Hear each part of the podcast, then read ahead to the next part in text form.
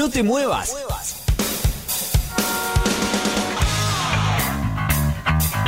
Llegó la hora.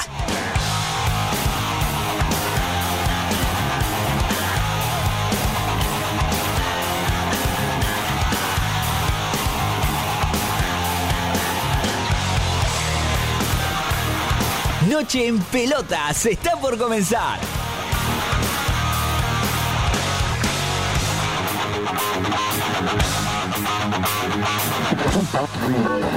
Pará, pará, ¿qué haces? No cambié de radio. Quédate escuchando Noche en Pelotas, tu último resumen deportivo y algo de música. Hola, mamá. Hola, mi amor, ¿Cómo estás, Tota? Te amo, mamá. mi vida. Te quiero mucho, mamá. También, mi amor. Anda a descansar, mi hijo, que me hiciste la madre más feliz del mundo hoy. Yo juego para vos, mamá. Mi amor, sí, mi vidita. Si es el Mundial de Maradona, será el Mundial de la selección argentina.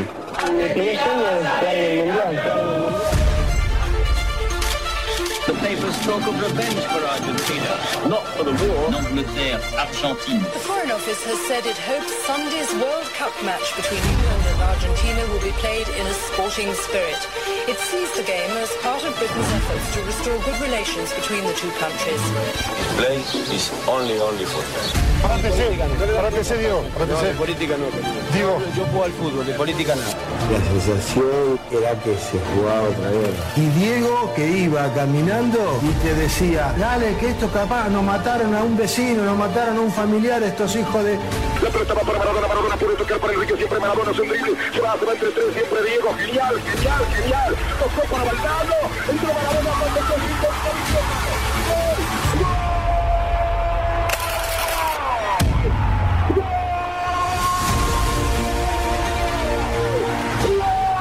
Yo digo que fue, fue gol.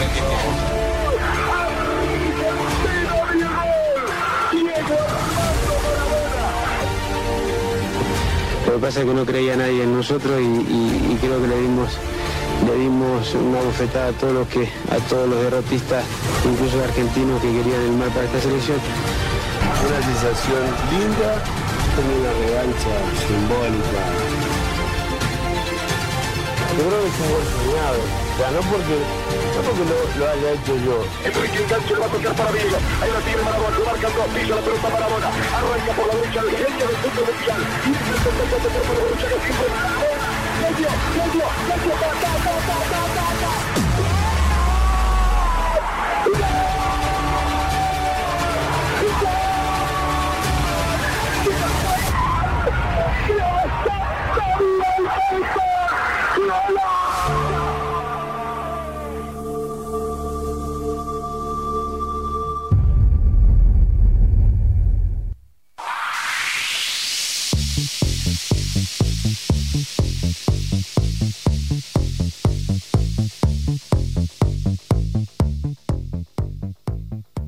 Hola, hola, hola. Arranca Noche en Pelotas. Estoy con eco. Muchos aplausos. Pero en eco, esta vez en eco, pero no. Bueno, nos vamos a estar acomodando, siempre digo lo mismo. Programa número 64, 15 de junio. Uh, 15 de junio, así se dice. de 2021. Segundo programa de la temporada número 4. No sé si poner el número porque está difícil eso. ¿eh? Temporada 2021. Vamos a arreglar ahí. 2021. Exactamente 21 a 10 minutos. Esta vez entramos bien. Ponele, bien, en horario. Está bien. 21 a 20, deci- eh, 21 a 10, no, 21 a 20 entramos el, el capítulo pasado. 15 grados, una décima en toda la no, en toda la República Argentina. Ay, cómo esto, ¿cómo era? ¿Cómo era Luqui? Eh, hashtag paciencia. Bueno, eh, por lo menos en la ciudad autónoma de Buenos Aires, 15 grados. Hoy está soportable, este, porque los últimos días hizo bastante frío, seguramente eh, lo sintieron, seguramente también, seguramente, seguramente, todo, todo, todo es mente, no importa. Bueno, eh, así arrancamos. Eh, estamos en el aire de la RZ del grupo Sónica, la más escuchada por internet, operación técnica, saludos de rigor, Pablo Mosca, producción general Florencia Sánchez, Lucía Friedman. Antes de seguir este, invitándolos para que nos escuchen, para que nos lean, para que escriban y, y se comuniquen con nosotros. Vamos a empezar a abrir el juego esta vez y vamos a empezar a, a presentar a nuestros compañeros. El primero que presento, el segundo elemento de esta mesa es el señor Corbis Corbalán. ¿Cómo le va? Está muteado, señor. O yo no lo escucho. A ver. ¿No me escucha? Ahora sí lo escucho. No sé si yo no lo escuchaba o... Arrancamos bien, por suerte hoy. Problemas técnicos accidentados, pero estamos. Tranqui, tranqui. Y hoy es 22 de junio, quiero aclarar. Digo, por ahí alguno que no nos está, nos está escuchando directamente, 15 de junio dijiste, Dani. Ahí Ah, está. Aparte, teniendo en mente lo que significa este 22 de junio, que ya vamos a estar un poquito desmenuzando, ¿no? Este, estamos todos teñidos de celeste y blanco, más o menos, en el día de hoy. Y mandé 15, tremendo, tremendo. Pero bueno, si usted me disculpa, seguramente los oyentes me van a disculpar. No pasa nada, paciencia, paciencia. Acá estamos, Dani, bueno, para desmenuzar un poquito lo que fue la selección ayer, hablar un poquito de este día histórico que se viene conmemorando. Bueno, es el primero que se conmemora, así que el Día del Futbolista Argentino, un saludo para todos los futbolistas, vamos a mandarles. Eh, así que nada. Un cambio, eh, hubo un cambio porque era el 14, el 14 de mayo, eh, por aquel gol de Ernesto Grillo, también frente a Inglaterra en un amistoso, en ese caso, eh, en el Monumental. Y por suerte, porque alguno, algún desprevenido que no, que no sabía del cambio, digamos, hasta entonces, hasta el 2020, eh, el Día del Futbolista Argentino era por, por, por ese gol específico. Pero el cambio no fue porque ya Dios no está entre nosotros, ya Diego Armando Maradona no está físicamente entre nosotros. El cambio se hizo antes de que Maradona eh, ya no esté más con nosotros. Eh, bueno, después la desgracia eh, hizo que ahora el primer, justo el primer aniversario, o mejor dicho, el, primer, la primera celebración en este nuevo día sea con Dios en el cielo, ¿no? Valga la redundancia. Ah, Digo que se le hizo a Maradona, lamentablemente no lo, no lo puede disfrutar. Pero bueno, nada, estamos para, para hablar un poquito de la Copa América, un poquito de la Eurocopa, lo que se viene. Eh, estamos hablando ¿no? para los Juegos Olímpicos también. Yo también me encantan los Juegos Olímpicos. Cada cuatro años, ¿sabes, Dani? Yo me, me- me pongo ansioso con los Juegos. Veo todos los deportes. Me, me- gusta natación, me gusta. Eh, ¿Qué más le gusta? El lanzamiento de bala le gusta. a mí también, ah, mucho le gusta, ¿ah? Sobre todo amigo Luqui. Sobre- sin nombres, sin nombres, sin nombres. La foto se nota bastante en la foto de Nep, eh, que le gusta el lanzamiento de bala. eh, ya que se rió tanto ahí, lo estoy viendo. ¿Gritó el gol hoy 1609?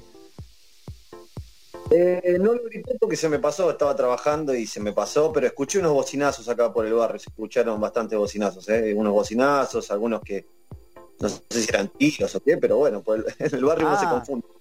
Sí, pero ¿dónde, ¿dónde están? ¿Qué barrio? Tampoco vamos a dar nombres para no ofender a nadie, pero... Eh, Los bajos. Qué tremendo. qué- Yo eh, me sentí me sentí un tarado, pero dejé salir todo, todo la, toda esa pasión en, en un- en dos gritos. ¿viste? ¿Vio? ¿A usted le pasa? O sea, ¿ustedes de ir a la cancha? Digo, a ver a la selección argentina, ¿no? Eh, bueno, bueno, cuando, cuando se podía ir, cuando se podía ir. No, a, ver si, a ver si coincide, a ver si coincide conmigo. Cuando uno está en la cancha y hay un gol, el grito de gol puede durar un minuto. O sea, no, no por garganta, sino porque se extiende, se extiende y, y por ahí grita con el de al lado y grita y si lo lleva la, eh, la masa que está gritando. Ahora está en la casa, grita un gol, ¿cuánto dura el grito de gol? O súmele a eso que ayer el bar nos prohibió, esto con esto del bar, el bar te No. prohíbe- ¿sabes qué gritar o no? No, no, no, no prohíbe, no prohíbe, pero la verdad que es un espanto. De- desaforarse por ahí, vuela un almohadón, vuela algo, pero no, se, se- se va todo para atrás. No. Eh, pasó ayer, grité el segundo de Argentina y al final lo terminaron anulando por el offside de Messi, ¿no? Milimétrico, pero bueno, nada. Habrá que acostumbrarse, no, no yo digo esto siempre lo mismo, ¿no? Y soy repetitivo, yo sabe que soy antibar eh, desde el comienzo de esta herramienta inútil para mí. Eh,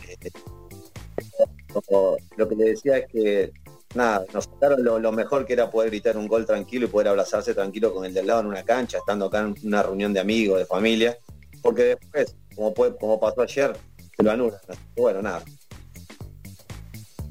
Vamos a dar paso al tercer elemento de Noche en Pelotas porque está ahí. eh, recuerde, recuerde que está saliendo en vivo, eh. Quiero avisarle por las dudas. Nada más, el señor Lucas Mondelo. ¿Cómo le va?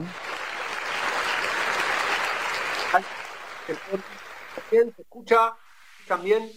Tenemos, tenemos un problema cuando, cuando arrancan. Eh, Cuando arrancamos, bueno, yo tuve un gran problema cuando arranqué, pero bueno, este, eh, nuestros fans nos estarán perdonando, pero cuando, cuando Vamos, arrancamos hay un, como un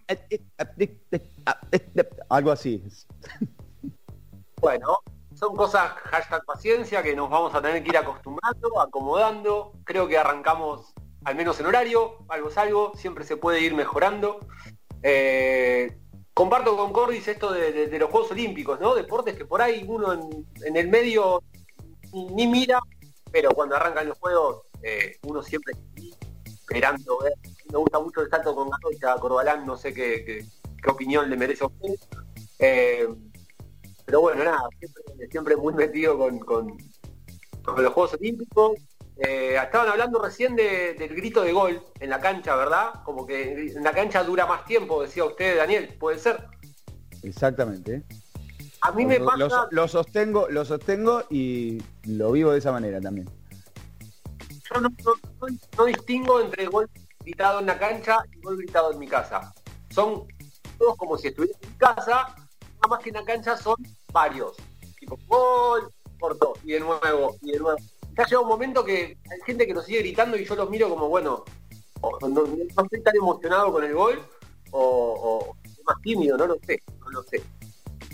Bueno, por eso yo hacía la salvedad de la garganta, digo, nadie, nadie puede gritar un gol un minuto, salvo que, bueno, sea un relator este, con, con esas cualidades, ¿no? Pero lo que digo es, en tu casa, es gol, o bueno, con el énfasis y la pasión que, que- que le imponga el partido, la bueno. ¿Y cuánto- cuántas veces cuántas veces grita delante de la televisión? Gol, gol, la con y alguna cosa. Siempre con un insulto. Claro, es como, es como es sacarse ese gol, la con y bueno, y pasó. Ahora, yo lo quiero llevar a un lugar feo. A ver, ¿qué, qué, qué opina usted? Un lugar feo, gol, el pi ah, no. va a tener que mostrar su- su- su- sus habilidades para, para salir bien parado, pero digo, me pasa puntualmente a mí en algunos partidos muy intrascendentes, muy intrascendentes, que no lo grito. ¿Sí? Gol. Sí, sí, No sí, claro. Pero, pero pasa, pasa. O sea, a mí me pasa, debe pasar. Digo, no es lo mismo jugar una primera ronda, el primer gol de la Copa América, a jugar un, pasaje a cuartos, eh, que se define, un pasaje a semifinales, ni hablar de una final. Bueno, cada vez cuando estamos llegando al, al último partido del, del campeonato es otra cosa. Pero me parece que es lo mismo. Digo, le, le- le pasa a todos algo similar, no, no se puede. Debe haber alguno que te grite el gol de la final o el gol de la semifinal como el primero de la primera ronda, no sé. Pero por ahí, La por ahí los más, por, ahí- por ahí los más jóvenes, ¿no? ¿Qué sé yo? Digo, uno ya después de, de un tiempo transitado, se bueno, tranquilo. Bien, gol. Carajo, ponele.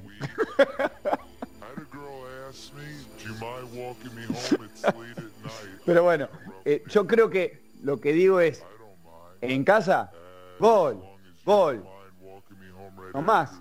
En la cancha, en la cancha puede haber ocho goles. Gol, gol, gol y más largos. En definitiva estamos ahondando demasiado en los gritos de gol. Eh, pero vamos a, vamos a explicarle a la gente, que aunque muchos ya saben, a dónde nos pueden encontrar. Porque en nochepelotas.com.ar ahí van a encontrar todos los links para eh, escribirnos, le- leernos, eh, comunicarse con nosotros. Eh, en Instagram, en Facebook, en, en Twitter, ¿cómo estoy? Eh, Noche en Pelotas es el, el nombre de usuario, homónimo para todas las redes. Nos encuentran en YouTube, nos encuentran en Twitch. Estamos saliendo por Twitch. Tenés Twitch, no tenés Twitch, no importa. El canal es público. Eh, el usuario es Noche en Pelotas y nos estás viendo. Hoy somos tres, el cuarto elemento mm, posiblemente llegue más tarde. Dijo que va a estar, ¿no? Sí, parece. Nadie sabe. Nadie sabe. Es como, es, es como en la escuela. Yo en la escuela dicen, ¿quién fue? Nadie habla nada. Ah, nadie fue. Vamos a las efemérides, vamos a las efemérides. Noche en Pelotas presenta las efemérides del fútbol. Un pequeño repaso por los hechos más destacados del mundo de la redonda.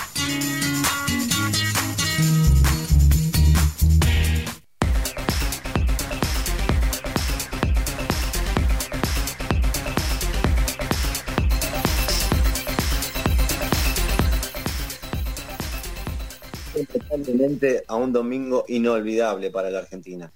Con dos goles suyos, la selección dirigida por Carlos Vilardo derrotó a Inglaterra por 2 a 1 y se metió en las semifinales del Mundial de México. El encuentro se disputó en el legendario Estadio Azteca, que a partir de ese día pasó a ser escenario imborrable, recuerdo para todos los argentinos. Fue la tarde en la que Maradona estampó un sello eterno en la historia de la Copa del Mundo. Primero con la mano de Dios, a los seis minutos del segundo tiempo, le robó a los ingleses y después le demostró su inmensidad futbolística apilando a cuanto rival se cruzó en su camino al gol. Ese segundo tanto, el mejor gol de la historia de los mundiales según la FIFA, fue a los 10 minutos, sí, justo el, minuto 10. Luego, cerca del final, descontó Gary Lineker, que sería el goleador del torneo con seis tantos también. A partir de 2020, como comentaba recién Dani, se, mo se modificó la fecha del Día del Futbolista Argentino y pasó el 14 de mayo, día de aquel famoso gol de Grillo, también en Inglaterra en 1953, al 22 de junio.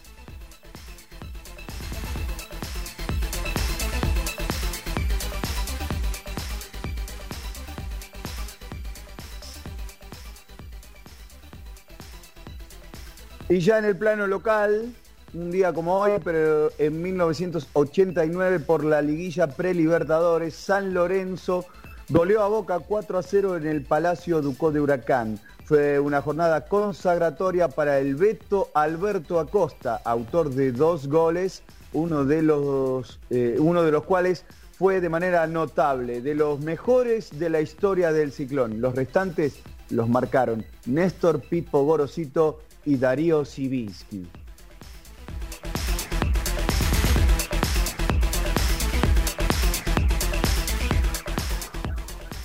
En 1998 murió una gloria del fútbol nacional, Norberto Tucho Méndez, dueño de un gran manejo de pelota, despliegue y llegada al gol.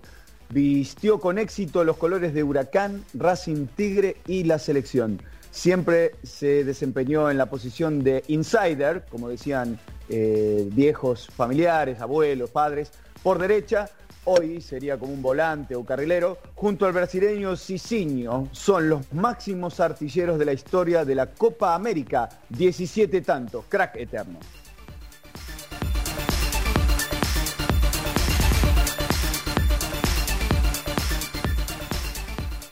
Finalmente en 2010 Martín Palermo siguió el gran gusto de su carrera al convertir un gol en un mundial. Fue en el Argentina 2, Grecia 0 por la primera fase del certamen que se disputó en Sudáfrica. De Micheli se abrió el marcador en la primera etapa y en el complemento Diego Armando Maradona, otra vez tan nombrado hoy, mandó a la cancha al titán diciéndole al oído, andá y definilo. Y Palermo, como siempre, cumplió. A poco del cierre, con 36 años y solo 9 minutos en el campo de juego, el optimista del gol liquidó el pleito tras capturar un rebote luego de un remate de Messi. Otro capítulo más en una vida de película.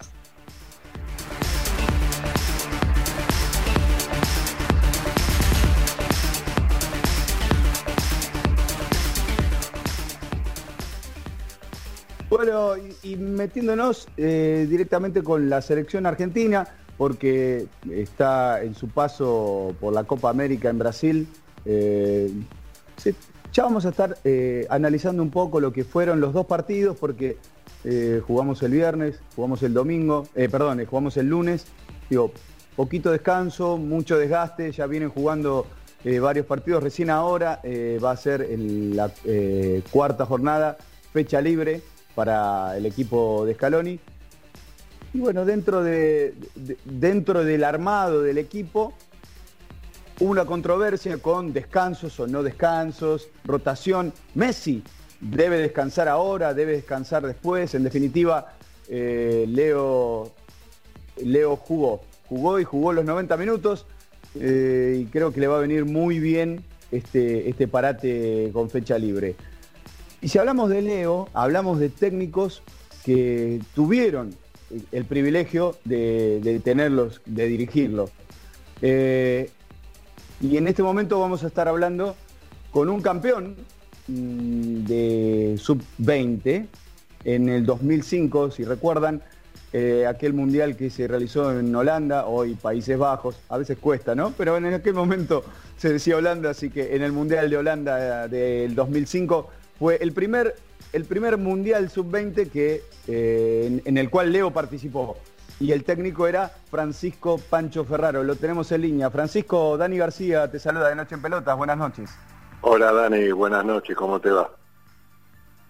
Muy bien, gracias de antemano por los minutos este, acá en el aire.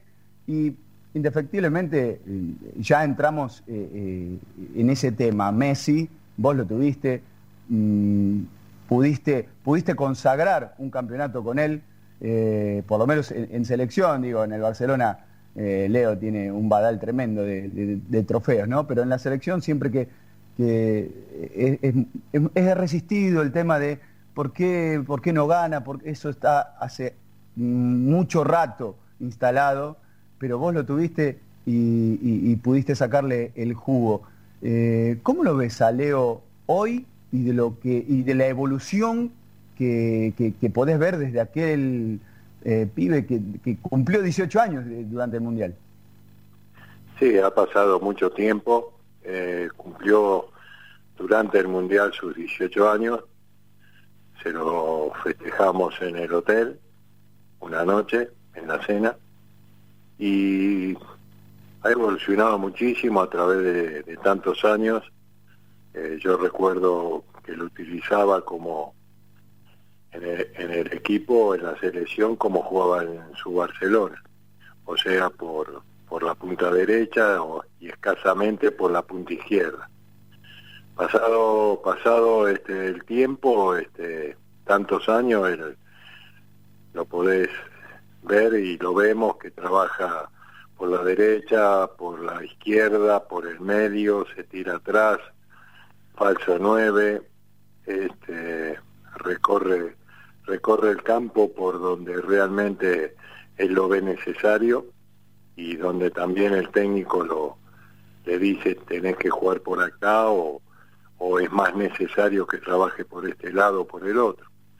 Así que indudablemente que sí, que, que mejoró muchísimo, ha hecho goles con, con su pierna izquierda, con su pierna derecha, goles de cabeza, eh, debe haber practicado infinidad de veces los tiros libres para meterla como la mete este, en los ángulos este, y después también el hecho de trabajar en distintas en distintos puestos el hecho de tener técnicos que lo han utilizado por distintos motivos en distintos lados y grandes jugadores, grandes compañeros al lado de él.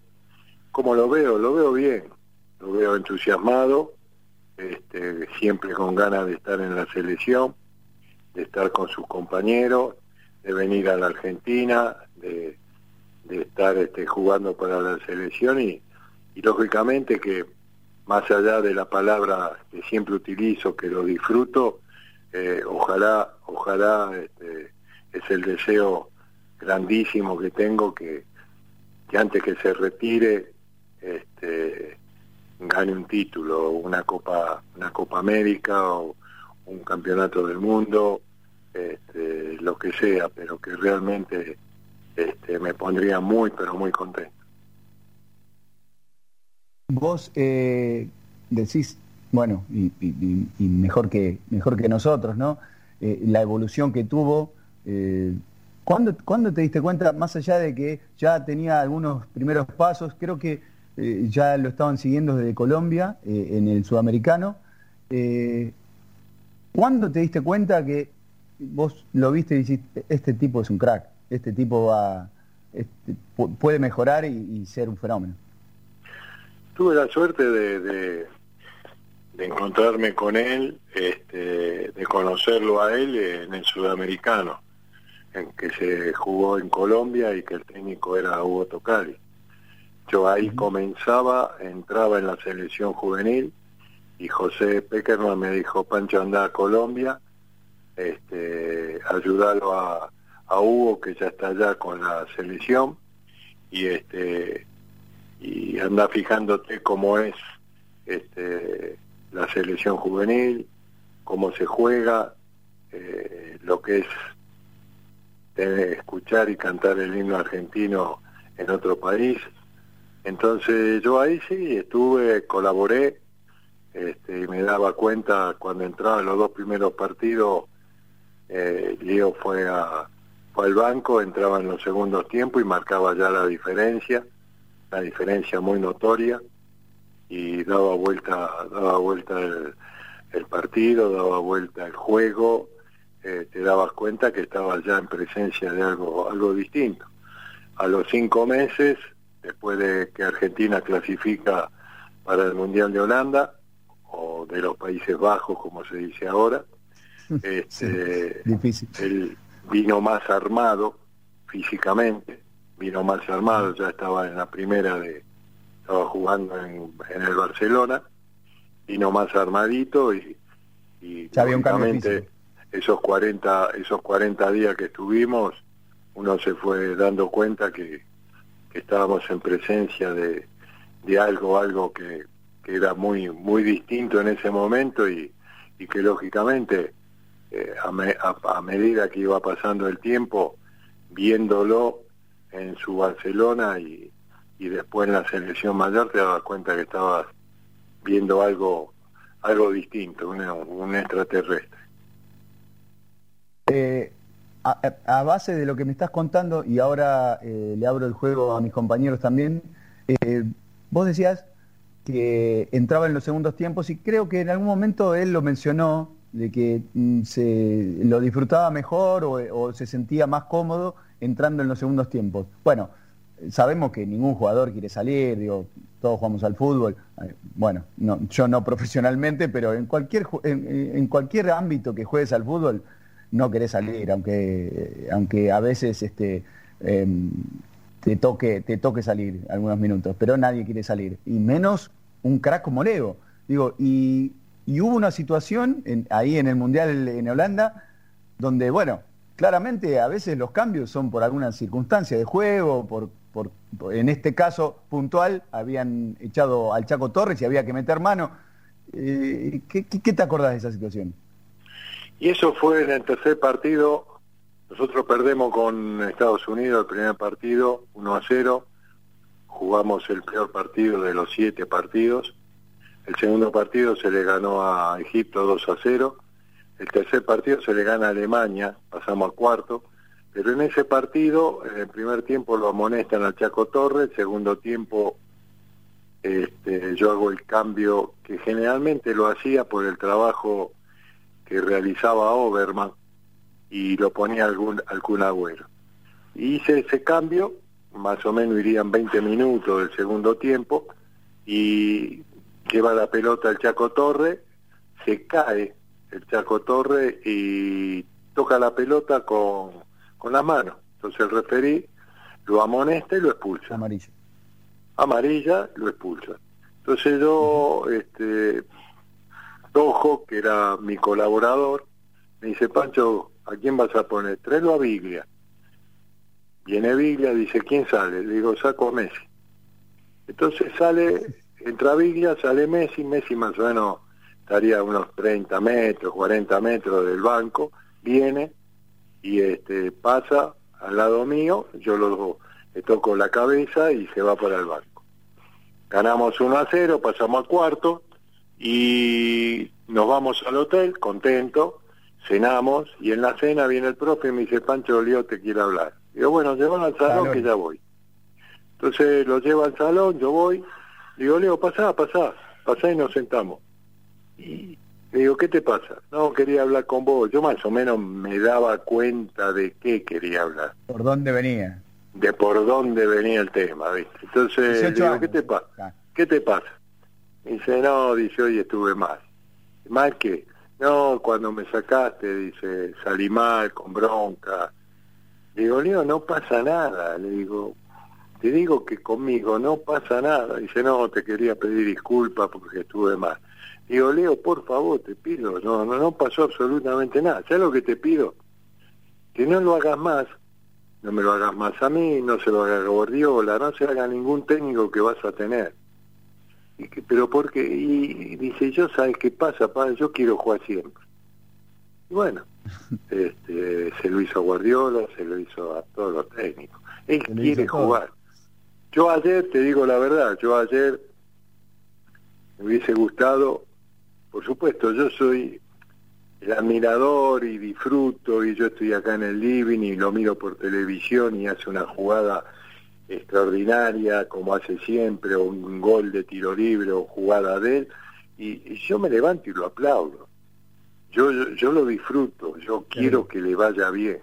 Y yo ayer ayer te digo la verdad pensaba que por ahí no jugaba que era lo mejor que descanse viste pero viéndolo desde afuera, eh, pará, yo respeto a Scaloni, respeto, por favor, a todo el cuerpo técnico y si lo hicieron Sí, es por claramente. algo, eh, está perfecto. Pero digo, era un partido que realmente, que realmente este, vamos a cuidarlo porque se lo nota cansado en los segundo tiempo a él como a otros más, ¿entendés? Pero a él, hablando ya de Messi, digo, por ahí, qué sé yo, este, una molestia, una contractura. No, no, no estoy hablando de una lesión grande, pero que, no, no, que- que una se me- fatiga que puede... que- Claro, que se me lesione el ancho espada, viste, ya te da, te da un no sé qué, viste, y ya estamos cerca ya de entrar en lo, en lo, en lo más difícil, que vienen los partidos más difíciles, si bien este, hemos pasado el partido anoche, gracias a Dios no se lesionó, este, y bueno, nada, este, ojalá que, que esta semana para todo el plantel, para todo el plantel, eh, sea una semana que, que puedan descansar, que sea un trabajo de, recuperación, este, y que bueno, ya después nos tocará Bolivia y bueno, el cuerpo técnico sabrá qué equipo va a colocar y bueno, ya después empezará empezará el campeonato este más más duro, más difícil. Buenas noches, Francisco. Cristian Corbalán te habla, te saluda. ¿Qué Eh, tal? te ¿Cómo saco te un poco de la Sí. selección argentina y te traslado un, un poco al ámbito local. Eh, fuiste coordinador de inferiores de Colón. Quería saber qué te generó eh, que Colón haya conseguido el, el título que consiguió hace poco tiempo, su primer título, de hecho, donde vos, en cierta manera, fuiste partícipe y artífice de algo eh, por el, no sé, los casos de eh, Farías y Pierotti, que fueron terminaron siendo jugadores eh, fundamentales en, este Colón de, de Domínguez. Me quería parecer Digo, ¿qué, te generó eso? ¿Qué te genera vos cuando logran instalarse en primera esos chicos que vos en cierta forma formaste? Ya, los chicos, los chicos no es que los formé, sino que pasé una lista a, a los directivos antes que, que me saquen de que eh, tenían que hacerle contrato a Mesa, a Garcés, a Mouchón, a Farías, a Farioli. A Pierotti ya lo habíamos hecho porque Pierotti unos meses antes estaba Lavallén todavía, estaba Lavallén. Este, no había firmado contrato y entonces el presidente, si no firmaba el contrato, no tenía que estar concentrado ni jugar. Y un viernes fuimos a la casa, a- a- que queda en Pilar, Pilar allá de Santa Fe, 100 kilómetros de, de la ciudad. Fuimos un viernes y estaba el representante, que es el tío, la madre y el padre. Y yo hablando con la madre, la madre lo quería sacar de Colón. Le digo, no lo saque. Tomaba mate yo con ella, no lo saque. Su hijo va a llegar y va a estar en primera. Usted va a conocer Europa porque ese chico lo van a vender y él le va a pagar el pasaje para que usted vaya y conozca Europa. Ella me miraba y, y era como que no, no, no entendía nada. Entonces este, le digo, "De- déjelo a su hijo. Su hijo es feliz en Colón. El viernes, eso fue el viernes, el lunes firmó contrato, Pirotti. Todos los demás que yo te nombré firmaron en la pandemia. Porque yo antes de irme, le dejé, le dejé unos cuantos días antes, le dejé un informe de todos esos apellidos que nombré para que le hagan contrato, porque eran lo más, lo más cercano de reserva y de inferiores a, una, a un profesionalismo, a, un- a una primera división. Ese trabajo lo hizo Pablo Bonaveri y Ariel Ferraro, mi hijo, que era el profe. Ellos fueron los que los trabajaron día a día, los que algunos ya estaban trabajando con la primera también, el caso de, de, de, de, de de Farioli, este, de Garcés, pero que ellos después bajaban a trabajar en reserva. Así que lo otro, lo que yo sentí es por el sabalero, el raza, el negro, el hincha de, de, Colón, sentí una gran, gran satisfacción, este, una gran alegría porque esa gente se lo merece, es extraordinaria la gente como es. Me alegré por Domínguez, un cuerpo técnico que conocí solamente un día, el día que se presentó a trabajar, este, que fue un día jueves, y que a mí el miércoles a la noche me habían dicho que no iba a ser más el secretario técnico, pero que me tenía que quedar en el club si quería para seguir trabajando en, en el proyecto de inferiores. Y este, y fui a hablarle y a decirle eso, este, no soy más el secretario técnico, y él dijo, la verdad los directivos tienen poca memoria. Digo, ¿qué vas a hacer? Le digo, el fútbol tiene esto. Y si necesitas algo, estoy a tu disposición. Estuve con los dos técnicos, sé lo que se te plantea. Entonces, por lo que hizo Domínguez con su cuerpo técnico, yo digo que le hizo mucho, mucho bien a Colón. Y ese plantel, ese plantel con cuatro o cinco jugadores más que trajo Domínguez, lo llevó a esa consagración. Yo siempre decía, siempre decía que plantel había, plantel había, lo que no había equipo. Y realmente se perdieron muchas cosas, se perdió el clásico, se perdió la Copa Argentina, se perdió la Copa Sudamericana en Paraguay, que estuve ese partido, y este realmente Domínguez hizo un gran, un gran trabajo. Lo sacó del tema del promedio, del descenso, y lo colocó allá arriba, una vara muy alta, y dándole después de tantos años a Colón este, realmente un campeonato. Así que felicito, felicito esas tres partes. Pancho, ¿hablabas de que me saquen? ¿O, o hacía referencia que te sacaron de Colón? De, No, no, me sacaron. A mí me Eh. sacaron de, de secretario técnico, me sacaron porque me negué cuatro veces, cuatro veces, tres con la Valle y una con Ocela, a ser el técnico de la primera. Yo dije que venía a colaborar a Colón, pero no a dirigir. Yo en el 2011 dije, basta de técnico, no dirijo más. Y se lo dije a la Valle y se lo dije a Ocela. Trabajen tranquilo que yo no, no estoy con el serrucho. Yo vengo acá a colaborar. Y al presidente y a su comisión directiva le dije que yo venía a colaborar, pongan el rótulo de secretario técnico, manager, eh, lo que ustedes quieren, director deportivo, yo lo que quería era colaborar con Colón. ¿Qué tal, Francisco? Mi nombre es Lucas, te saludo, buenas noches. Y ¿Qué tal, Lucas? ¿Cómo te va? Bien, bien. Siguiendo con el tema de Colón, eh, puntualmente eh, preguntarte cómo, cómo quedó la relación con Miniati, el presidente. No, no quiero hablar de eso. Perdóname, eh, hablemos de fútbol, todo lo que vos quieras, pero este no quiero tocar ese tema. Toqué el tema de este de esto lo que sucedió conmigo y lo que realmente hicimos el trabajo de de colaborar con las inferiores, con la primera, que nunca me nunca me consultaron a mí este, cómo iba a formar el equipo en ningún momento. Este, y trabajé en silencio, pero no quiero no quiero tocar el tema directivo. Eh, Como hay, como hay un amor así recíproco con, con la gente de Santa Fe, específicamente con Colón, también existe un amor parecido con la gente de Jujuy, sobre todo con gimnasia, ¿no? ¿Y esgrima? Sí, por supuesto. Sí, por supuesto. ¿Qué te con todo Jujuy, con todo Jujuy, eh. Ojo, yo me inicié en el año 73 como jugador en el Alto Horno Zapla, jugué este, tres años y después me vendieron a Atlético Tucumán y cuando volví estuve casi dos años más en Zapla y ahí sí me retiré en el año 78.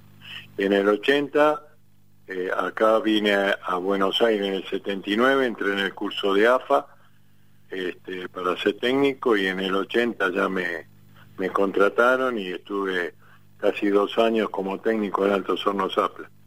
Y después, bueno, después este, dirigí varias veces a, a Gimnasia Grima de Jujuy y la suerte de, haber ascendido este, en el año 94. Este, eso también fue un gran, una gran alegría para, para el pueblo jujeño y este y después también este dos años dos temporadas más 2004 este y después la última 2010 2011 De, de- aquel ascenso, digo, cada, cada logro, cada triunfo eh, o cada consagración, mejor dicho, eh, t- tiene su tiene su sabor, digo. Eh, ni hablar el, el campeonato en Holanda, ¿no? Pero eh, ese ascenso con, con gimnasia de esgrima, eh, lo, lo tenés muy atesorado. Sí, sí, porque yo salía, yo salía del Deportivo Español, que, que estuve tres años, era, era este, coordinador de inferiores, este, y dirigía los domingos la tercera división. Y este, y en el año 93 comienza el clausura del 93, co- este, Español estaba en primera, este, y el técnico era Caballero, Oscar Caballero. Y este y el primer partido pierde con Vélez en cancha de Español 2 a 0. Y este renuncia o lo echan a Oscar y Río Soane, que era el presidente, me dice a mí en la semana, me dice, ¿usted se anima a dirigir la primera? Digo, sí, sí, sí. Dice, mire, no diga nada, yo estoy buscando un técnico que está en Salta, este, que es Ricardo Reza. Si yo lo traigo, usted sigue dirigiendo las inferiores y la tercera. No diga nada. Bueno, perfecto. Y arranqué el primer partido, empatamos con San Lorenzo, el segundo le ganamos a Ferro, empatamos con San Lorenzo en cancha Huracán, le, le empatamos, le ganamos a, a, a Ferro en cancha de Español y perdemos 2 a 1 en cancha de River eh, este, con River. Y viene el, el martes y me dice Río Suárez, no viene Ricardo Reza, le dejo el equipo todo de clausura. Mañana hacemos un almuerzo con el plantel y, y lo y lo este, se lo digo al plantel que usted sigue hasta la finalización del campeonato. Perfecto. Y me quedé, me quedé y gracias a Dios y gracias a ese plantel, ese plantel estaba muy bien, muy buenos jugadores y me ayudaron muchísimo.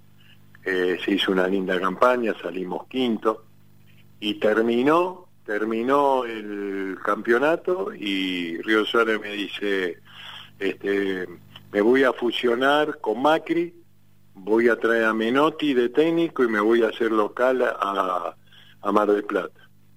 Dice, si usted se quiere quedar, este, quédese para dirigir las inferiores y, y la tercera. Digo, no, le agradezco. No. Yo- me voy, me voy, me voy. No, no. Primera difícil que agarre, pero un Nacional B, por ahí agarro. Y me llama Jujuy. Me llama Gimnasia, me voy para allá, arreglo. Y ellos lo que querían era no descender, mantener la categoría. Este, fenómeno, y arrancamos. Y arrancamos el primer partido este, en- con Unión, en cancha de Unión. A los ocho minutos Mario Lobo el primer gol, ganamos 1 a 0. Marito Fueron, Lobo, un fueron 42 fechas, que era el campeonato, 42 fechas primero, de punta a punta, los 17 primeros partidos invictos, y este y bueno, los directivos no entendían nada, me decía Pancho, ¿qué pasa? Nada, estamos fenómenos. Dice, bueno, queremos entrar al, al octogonal. Fenómeno, entramos al octogonal. Después del octogonal, y ya estamos cerca de un campeonato. Y bueno, vamos a insistir. Y tuvimos la suerte de un gran equipo, la gente estaba enloquecida, eh, nos seguía a todos lados, este, realmente muy lindo, los directivos estaban embaladísimos, y pero la provincia, lo, lo que disfrutó la gente, este, yo me puse muy contento, se, se logró el ascenso, este, y bueno, y me quedé, me querían hacer un contrato por 10 años, yo le dije que no, que hablen en serio, y me dice, ¿por qué? Le digo, 10 años en fútbol no existe. Y ustedes es un chiste que me quieren hacer. No, no, queremos que se quede. No, 10 años no. Bueno, 5. No, tampoco. Tampoco. Dice, bueno, por 3. Bueno, al final arreglé por 3, me quedé hasta el 96 y tuve la suerte de dejarlo en primera. Y este y me fui muy contento y bueno, después otra vez me llamaron en el 2004, después terminé y me fui a la selección y ese equipo sa- con Mario Gó- Mario Gómez salió campeón, subieron, este y después volví 2010-2011 y también una linda campaña. Pero quiero mucho, quiero mucho ese club, quiero mucho al jujeño, quiero mucho a la gente de Jujuy, quiero mucho esa provincia. Tengo un hijo jujeño, Ariel, así que nació en el 78, cuando yo dejé el fútbol.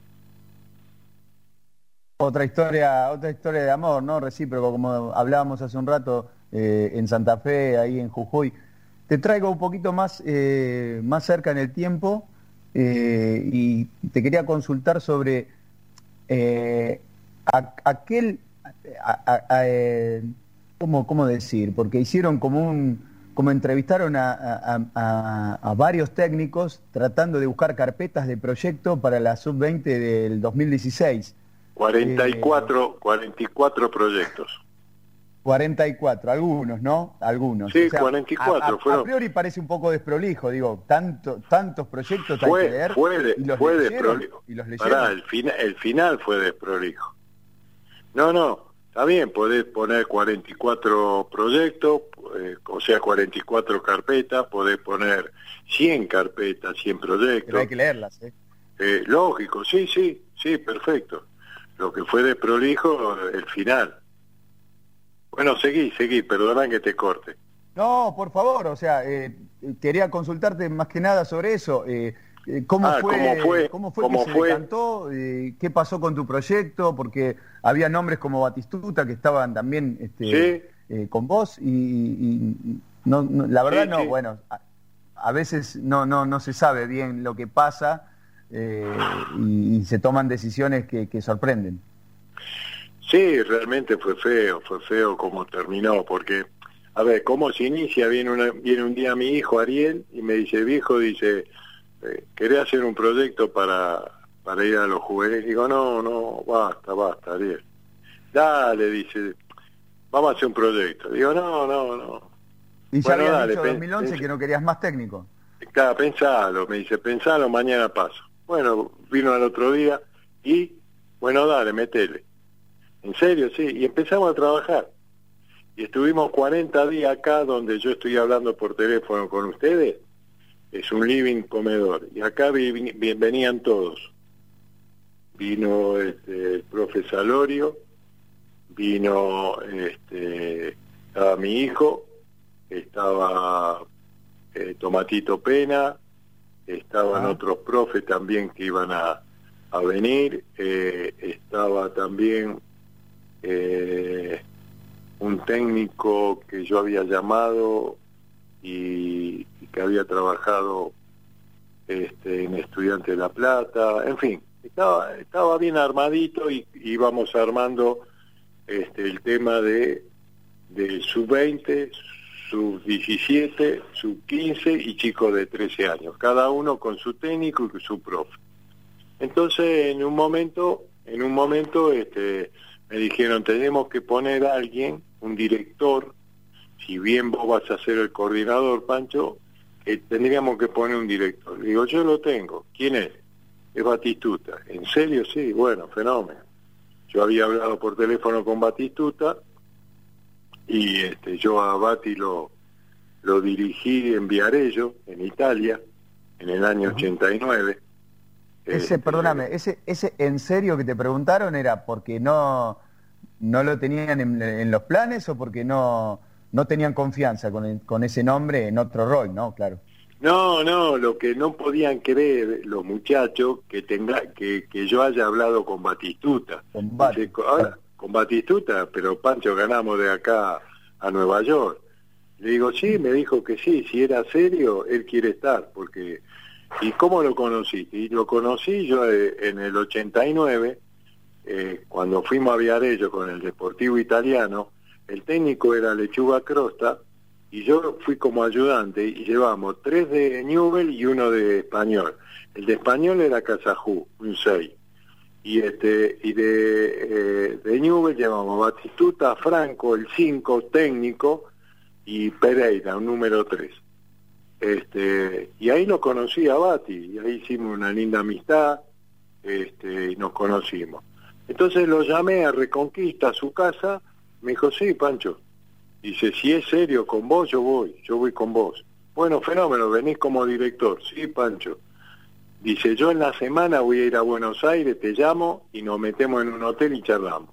Y a la semana fui al hotel donde él para siempre cuando viene de, de Reconquista y estuvimos más de tres horas charlando con él y mi hijo. Y lo teníamos todo armado. Entonces presentamos la carpeta. Esa carpeta eh, 44 carpetas que se presentaron, cuatro finalistas. Una finalista era Mico, Torneo mundial. sí, sí, Mico una, allá la otra, Chamot otra y Pancho Ferrar otra. Entonces empezaron a llamar, Pues, eh, perdón, el ganador no, no están entre en esos cuatro. O sea, raro. no, no, los cuatro éramos los finalistas. Claro. Las otras quedaron afuera. No. Entonces empezaron a llamar a la AFA. ¿Quién estaba de, de presidente? Estaba Armando Pérez, que yo Armando lo Pérez. conocía por haber trabajado en Belgrano de Córdoba. El Belgrano. Entonces este, llamaron primero a Ayala, después a Chamot, después a Micot y el último fui yo, un día martes. Fui allá, llevé una carpetita, entonces me senté en el salón, estaba Armando Pérez, estaba el Patón Bausa, que era el técnico de la selección mayor, De la mayor. de la mayor, y había tres técnicos, estaba eh, Oscar López, estaba Pancho Sá y estaba Mario Grigol. Qué nombre. Y, sí. eh, y este entonces y estaba el ayudante en el ayudante del Colorado McAllister que estaba en, en, en la en el gobierno de la educación Sí. del Ahora deporte no recuerdo el nombre, sí. no me acuerdo el nombre cómo era, Sí, pero sí, era no el brazo recuerdo. derecho del Colorado McAllister.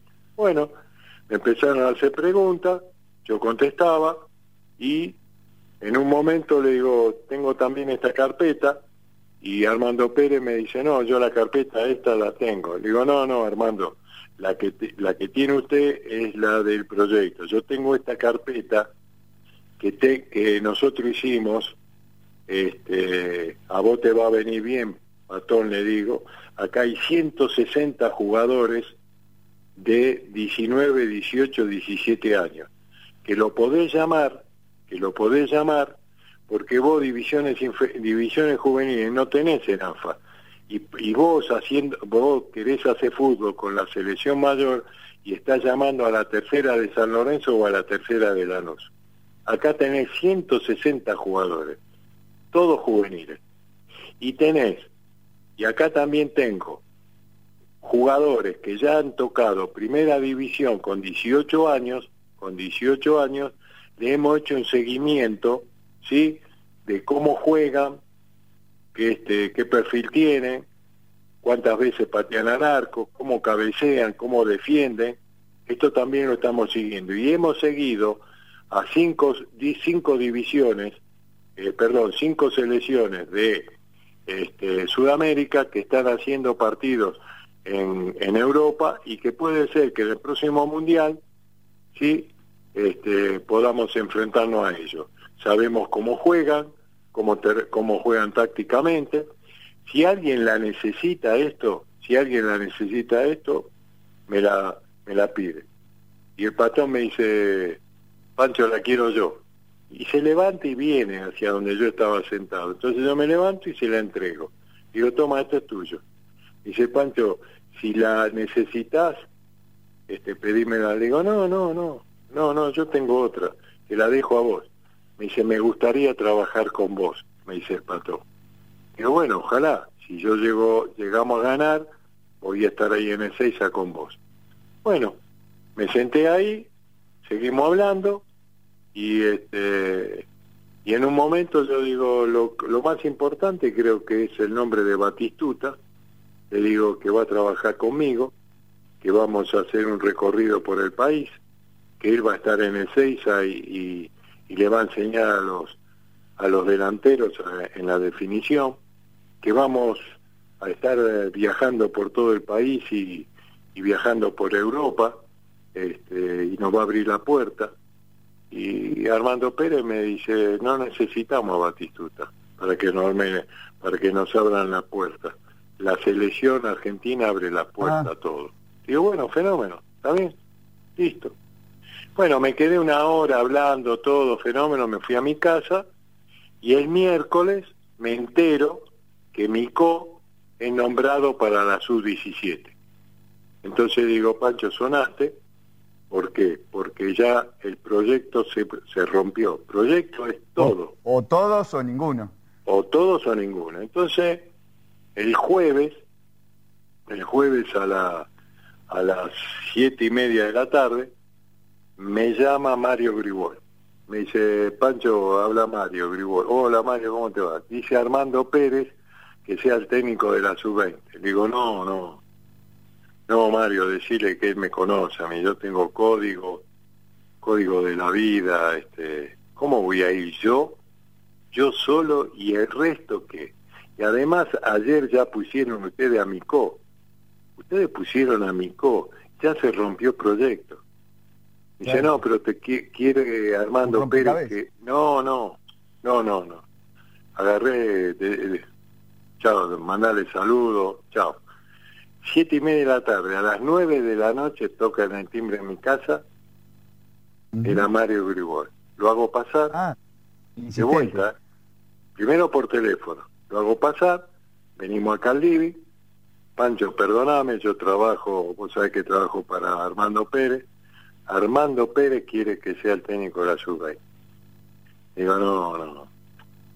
Decirle a Armando Pérez que yo no soy eh, mala persona, tengo códigos, este, no puedo, no puedo, no puedo fallarle a toda esta gente que cité, que trabajamos 40 días, que nos hicimos una ilusión bárbara, que estuvimos tardando, que no, no, no, no. Decirle a Armando Pérez que, que no. Y listo, se terminó ahí. Chao.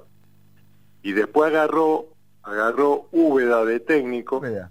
No estaba en los finalistas. No estaba en ninguna, en ninguna carpeta. Y bueno, y, así fue todo. Así fue todo. Listo, ya está. Desprolijo. Bastante desprolijo. Muy, muy, despro, muy desprolijo. La última, la última y te largamos, eh, y siempre agradeciéndote estos minutos este, en el aire Noche en Pelotas. Eh, siempre, siempre es muy jugoso tener eh, una palabra de, un protagonista con, con, la trayectoria como la tuya. ¿qué, qué, qué ves, qué opinás, cómo, cómo lo estás viendo, viviendo? to- en este caso todo el cuerpo técnico de la selección, tanto sea Scaloni como Aymar, como Batista. Lo que te digo, a ver, lo de Scaloni, lo de Scaloni es, es algo que, que se hizo, realmente se decía y tuvieron que hacer el recambio en la selección mayor, este, lo está realizando, eh, convoca realmente este, jugadores que, que están andando y, y triunfando en, en Europa este, y que realmente uno los ve y son muy buenos jugadores. Este, han aparecido ¿Qué te pareció, allí. perdona, ¿qué te pareció la designación? Porque siempre mm, como que uno está esperando de que los técnicos que llegan a la selección, eh, no sé, lleguen con algún con algún trofeo, algún campeonato. En este caso no fue así y generó mucho ruido. ¿A vos qué te generó?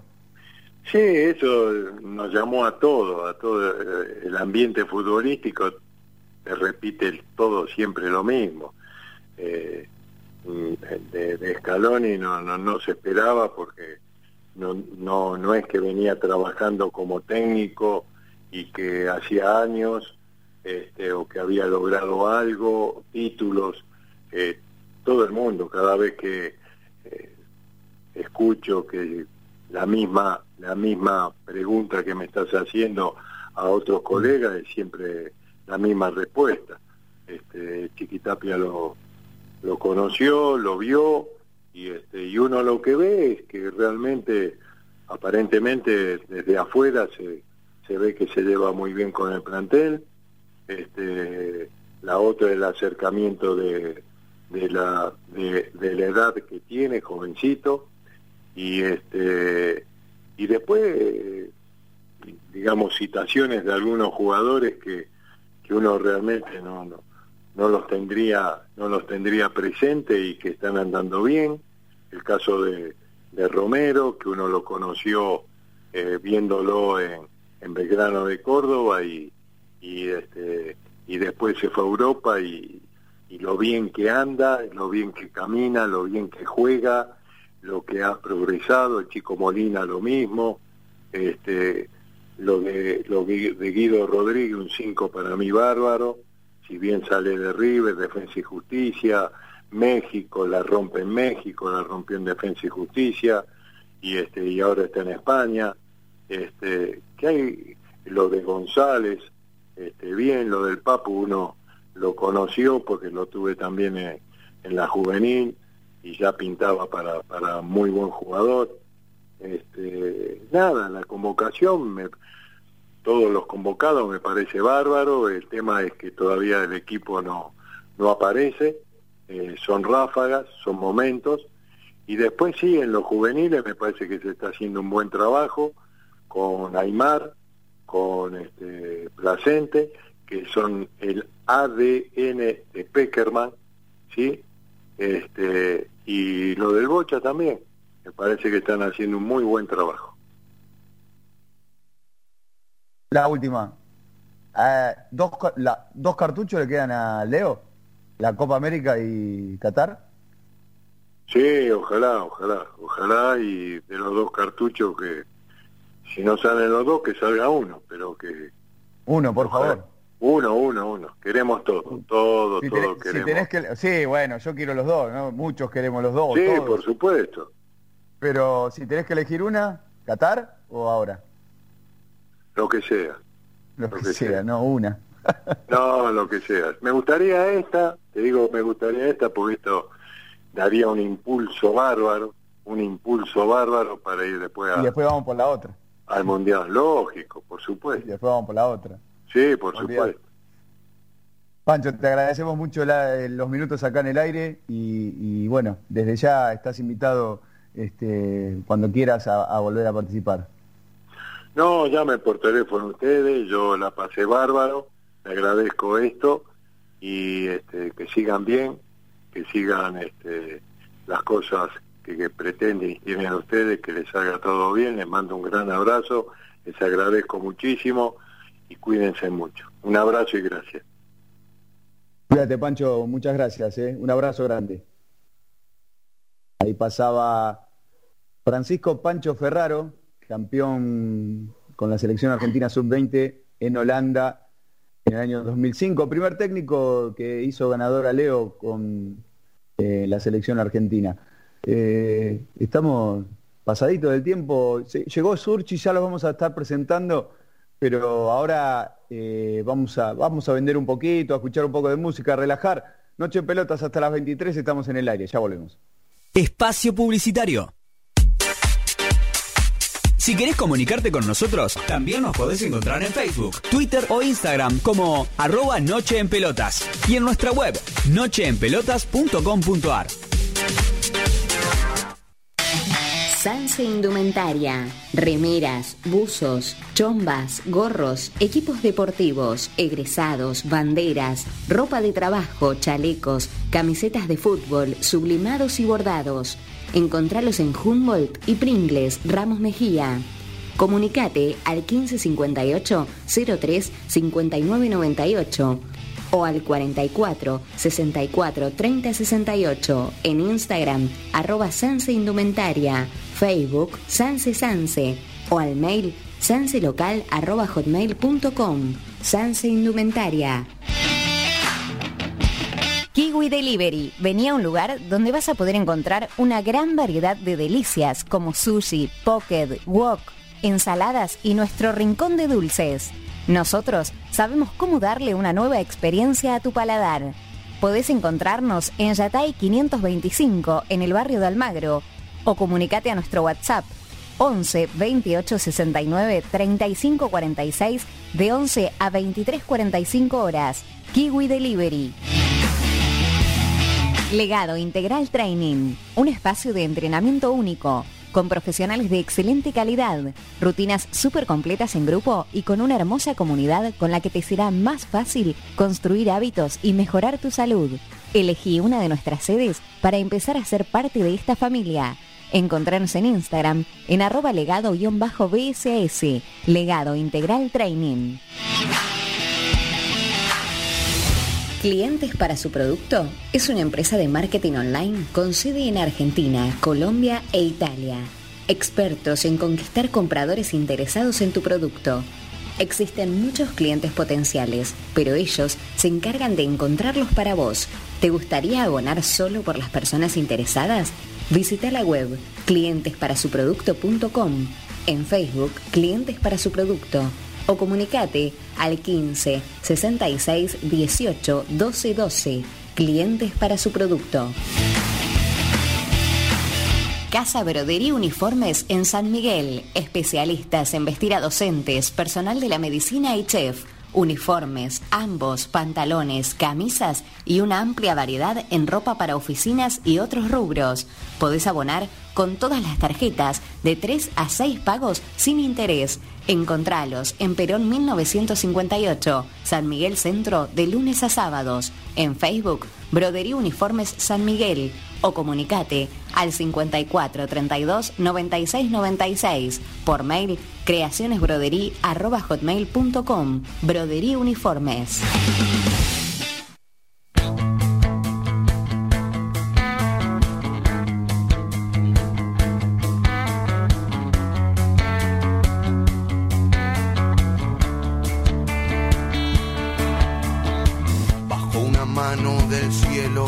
Acariciando su pelo, rulo y señal de la cruz.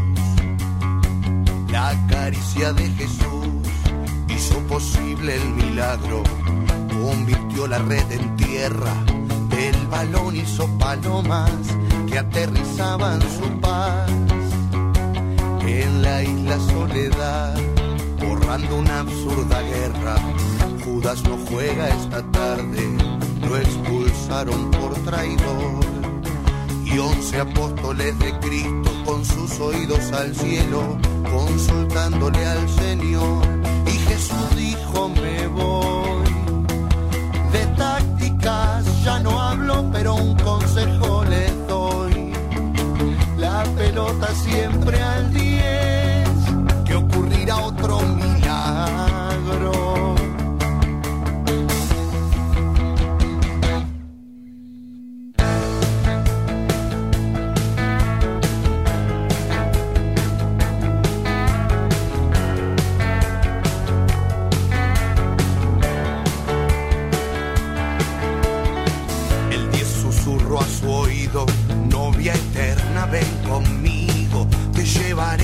paseo. Que no verá todo el mundo y sabrán cuánto te quiero. La pelota enamorada, blanca piel inmaculada, se entregaba sin pudor a suelas de terciopelo de su eterno gran amor.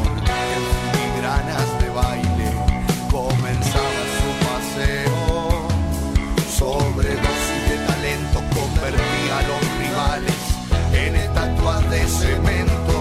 Gran amante por doquier. Danza el 10 con su mujer, caricia, besos,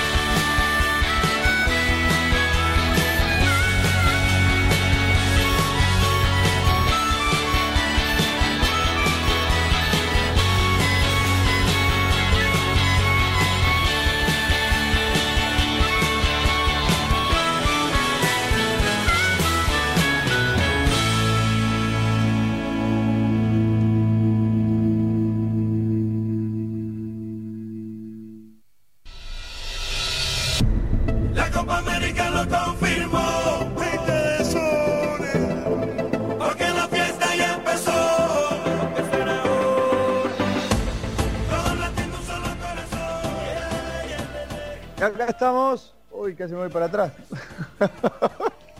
Hay problemas tecnológicos y problemas físicos podemos tener también en cualquier momento. Segundo bloque, un poquito largo, estamos 22, 21 eh, en la República Argentina, siguen los 15 grados en la Ciudad Autónoma de Buenos Aires, esto es Noche en Pelotas hasta las 11, estamos para acercarte el análisis, hace un ratito estaba pasando, si nos escuchaste, eh, Pancho Ferraro por el aire de Noche en Pelotas y hablando un poquito de su experiencia, de su trayectoria, eh, en la selección, con Leo, bueno, y el deseo, el deseo como todos, de que Argentina pueda coronar en esta Copa América y por qué no el empujón para pensar eh, en grande eh, lo que va a ser en noviembre del 2022 allá en, en Qatar. Vamos a presentar al elemento que faltaba, que se sumó justo ahí en medio de la entrevista de, de, de Pancho y no pudimos saludar, el señor cuarto elemento, el señor Fernando Surchi. ¿Cómo le va? Hoy faltó de todo menos los aplausos. Muchas gracias por los aplausos, eh. me pone muy, muy, pero muy contento poder recibirlos. Y bueno, aquí estamos, no me quería meter en la entrevista que estaban teniendo muy interesante con Pancho Ferraro, la escuché atentamente. Un gusto poder darse un lujo así en el programa, ¿eh? contar con, con figuras como la de Ferraro. ¿Cómo le va? ¿Qué se cuenta? Porque eh, hicimos la introducción, bueno, usted no estaba, así que bueno, aprovecha ahora. Bien, bien, bien. Hoy me tocó relatar eh, en el estadio Claudio Chiquitapia, Barraca Central Atlético de Rafaela. Está en, todos lados, Tapia. Está en todos lados, está en todos lados. Y las polémicas están a la orden del día. Otro partido del ascenso que tiene polémicas y fallos arbitrales que generan eh, podemos decirlo, molestia, resquemor, bronca. En, en quiere ser medido, ¿eh? está pensando porque quiere ser medido.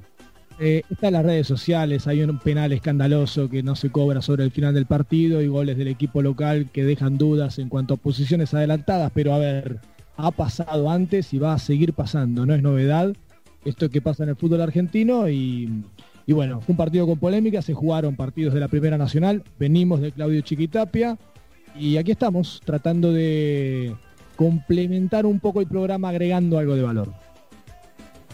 Y la, la cortina musical lo decía, o por lo menos ya seguramente lo, han escuchado hasta el hartazgo, eh, la cortina de la Copa América, y de eso se trata este bloque, hablar un poquito del camino que está teniendo eh, la selección argentina eh, bajo el mando de Scaloni, que, a ver, quiero decir, el otro día hablábamos de los cambios y, teníamos como dudas de o realmente si entendíamos o no entendíamos los cambios. No tenemos un 11 un once fijo, eso ya lo sabemos. Ya, creo que podemos contarlo con los dedos de una mano y, nos sobran. O sea, Leo, bueno, aunque el otro día casi no juega, ¿eh? En la previa, en la previa parecía que descansaba eh, o que iba a estar en el banco, podría quizás eh, ingresar en el segundo tiempo. Bueno, en definitiva, Leo es una fija, es tu ancho de espada, ese lo tenés que tener. Eh, hoy, Martínez, eh, nuestro arquero, creo que es un inamovible. Qué, mal, qué, qué, mala jugada el COVID contra, con, bueno, nadie lo elige, ¿no? Pero con, con Armani. Armani perdió la Copa América por, por, por, el bicho este que, en definitiva, un infortunio, ¿no? Porque con un PCR que daba, daba constantemente positivo y él no contagiaba. Pero le abrió la puerta al Diego Martínez también, que ha demostrado que es un arquero con muchísimas condiciones. A mí lo que más me gusta de Martínez es cómo sale a descolgar centros, porque no suelta la pelota. Cuando la agarra es un, punto, la... es un punto a favor, es un punto importante, porque los arqueros no salen a cortar centros. Creo que no, un arquero de selección argentina que no, que no sale a cortar centros, no veo desde Abondancieri en el Mundial 2006, hasta que se lesionó. Y Armani también le ha costado. Armani es un gran arquero debajo de los tres palos, no tanto así saliendo a tapar, y ya para ir a buscar arriba es más eficiente a la hora de dar un puñetazo, de sacar la pelota, pero cuando tiene que ir a descolgar no es tan seguro y Diego Martínez por ahora es lo que mejor ha mostrado. Sí, sí, sí, mucha solvencia a la hora de descolgar centros y atenazar eh, alguna pelota difícil que, va flotando, pero bueno, digamos, es un, un, un, muchacho que tomó, tomó la oportunidad, tomó la oportunidad, Armani eh, yo creo que era el, arquero titular y, bueno, se le presentó esta oportunidad y la está aprovechando. Hablando de un poquito de Martínez, ¿no? Eh, ¿Ustedes piensan que Scaloni lo ve por encima de- del nivel actual de, de Armani? ¿O simplemente por este problemita que tuvo con, con este PCR que le daba positivo y no le permitía viajar? eh, lo tuvo que Ya no cambia. Martínez y hoy por hoy lo mantiene como para darle, darle continuidad. Ya no lo cambia. No, no. Ya no puede. O sea, yo pensé que esto podrá. Quizás podía suceder en el primer partido, del primero al segundo. No sucedió, ya está. Martínez toda la copa. También es cierto que, como decía Fer, eh, un, un gran arquero a, la hora de salir, de interceptar centros, pero como dijo por ahí el turco Mohamed, eh, tampoco lo vimos atajar, digo, no, no, no le patearon, no le llegaron mucho a la selección argentina en estos partidos. Pero incluso, digo, antes de jugar el partido eh, frente a Chile en Santiago del Estero, eh, por eliminatorias, Scaloni dijo que su arquero era eh, Armani y que lo iban a esperar y que no podía entrar a Santiago por el PCR y demás. O sea, si vos tenés un jugador, tu jugador, vos considerás, ese jugador vos lo considerás titular, cuando se resuelva lo que se resuelve, o lo que se tiene que resolver, tiene que saltar a la cancha. Creo. Lucidando que Martínez hoy se encuentra mejor que Armani, capaz Armani no pudo regresar bien y es una posibilidad también. Martínez se Claramente. haya dado lugar en los entrenamientos. Claramente es, ellos lo ven todos los días, ¿no? Eh, nosotros eh, no tenemos la posibilidad de ver el día a día de los jugadores, eh, el avance, los entrenamientos. Pero bueno, incluso, digamos, Scaloni no es un ducho en, en- en conferencia de prensa. Digo, no, no, no te va a hablar mucho eh, de algo muy específico, sino te va a hablar del resultado, de, no sé, que la cancha está mala, pero digamos, no vamos a hablar de algo más profundo en lo futbolístico, en lo físico, en lo táctico, o por lo menos eso es lo que yo voy viendo hasta, hasta, hasta ahora. pasa, hay que ver qué pasa en, el desarrollo del, del torneo. Eh, yo creo que Scaloni tampoco quiere hablar mucho de lo que no le gusta del equipo, porque está obteniendo buenos resultados, en definitiva está ganando. ¿De qué Ahora- le gusta hablar? ¿De qué le gusta hablar a Scaloni? Eh, Da la imagen de ser un- una persona bastante reacia con la prensa, o por lo menos lo justo y necesario. Y además me da la sensación de que suele resaltar las virtudes del equipo y esconde los problemas que puede llegar a encontrar, que de alguna manera suena lógico. Ahora, lo que hay que decir y es innegable es que los segundos tiempos de Argentina son... El déficit, por abajo. Sí, sí, se cae físicamente, le da la pelota al rival y se dedica a defender únicamente. Y con equipos más fuertes, yo no sé si eso le va a resultar, porque la, la diferencia que consiguen en el marcador es mínima. Estábamos hablando de Scaloni y esto decía post partido. Lo que me preocupa es eh, hoy el estado físico de los jugadores, que veníamos de jugar hace dos días y, la verdad que, bueno, no, no, las condiciones eh, no eran las mejores para, para jugar y tuvimos que hacer rotaciones y, y la verdad que el equipo del primer tiempo hizo un buen partido y yo creo que el segundo tiempo también un poco mérito de, de Paraguay, de su, de su estado físico, de un equipo que hace, hace días no jugaba, contra otro que eh, jugó hace 48 horas casi. pero bueno, eh, creo que así todo el equipo mostró una buena faceta al primer tiempo. Lógicamente eh, hay cosas para mejorar como todos los partidos.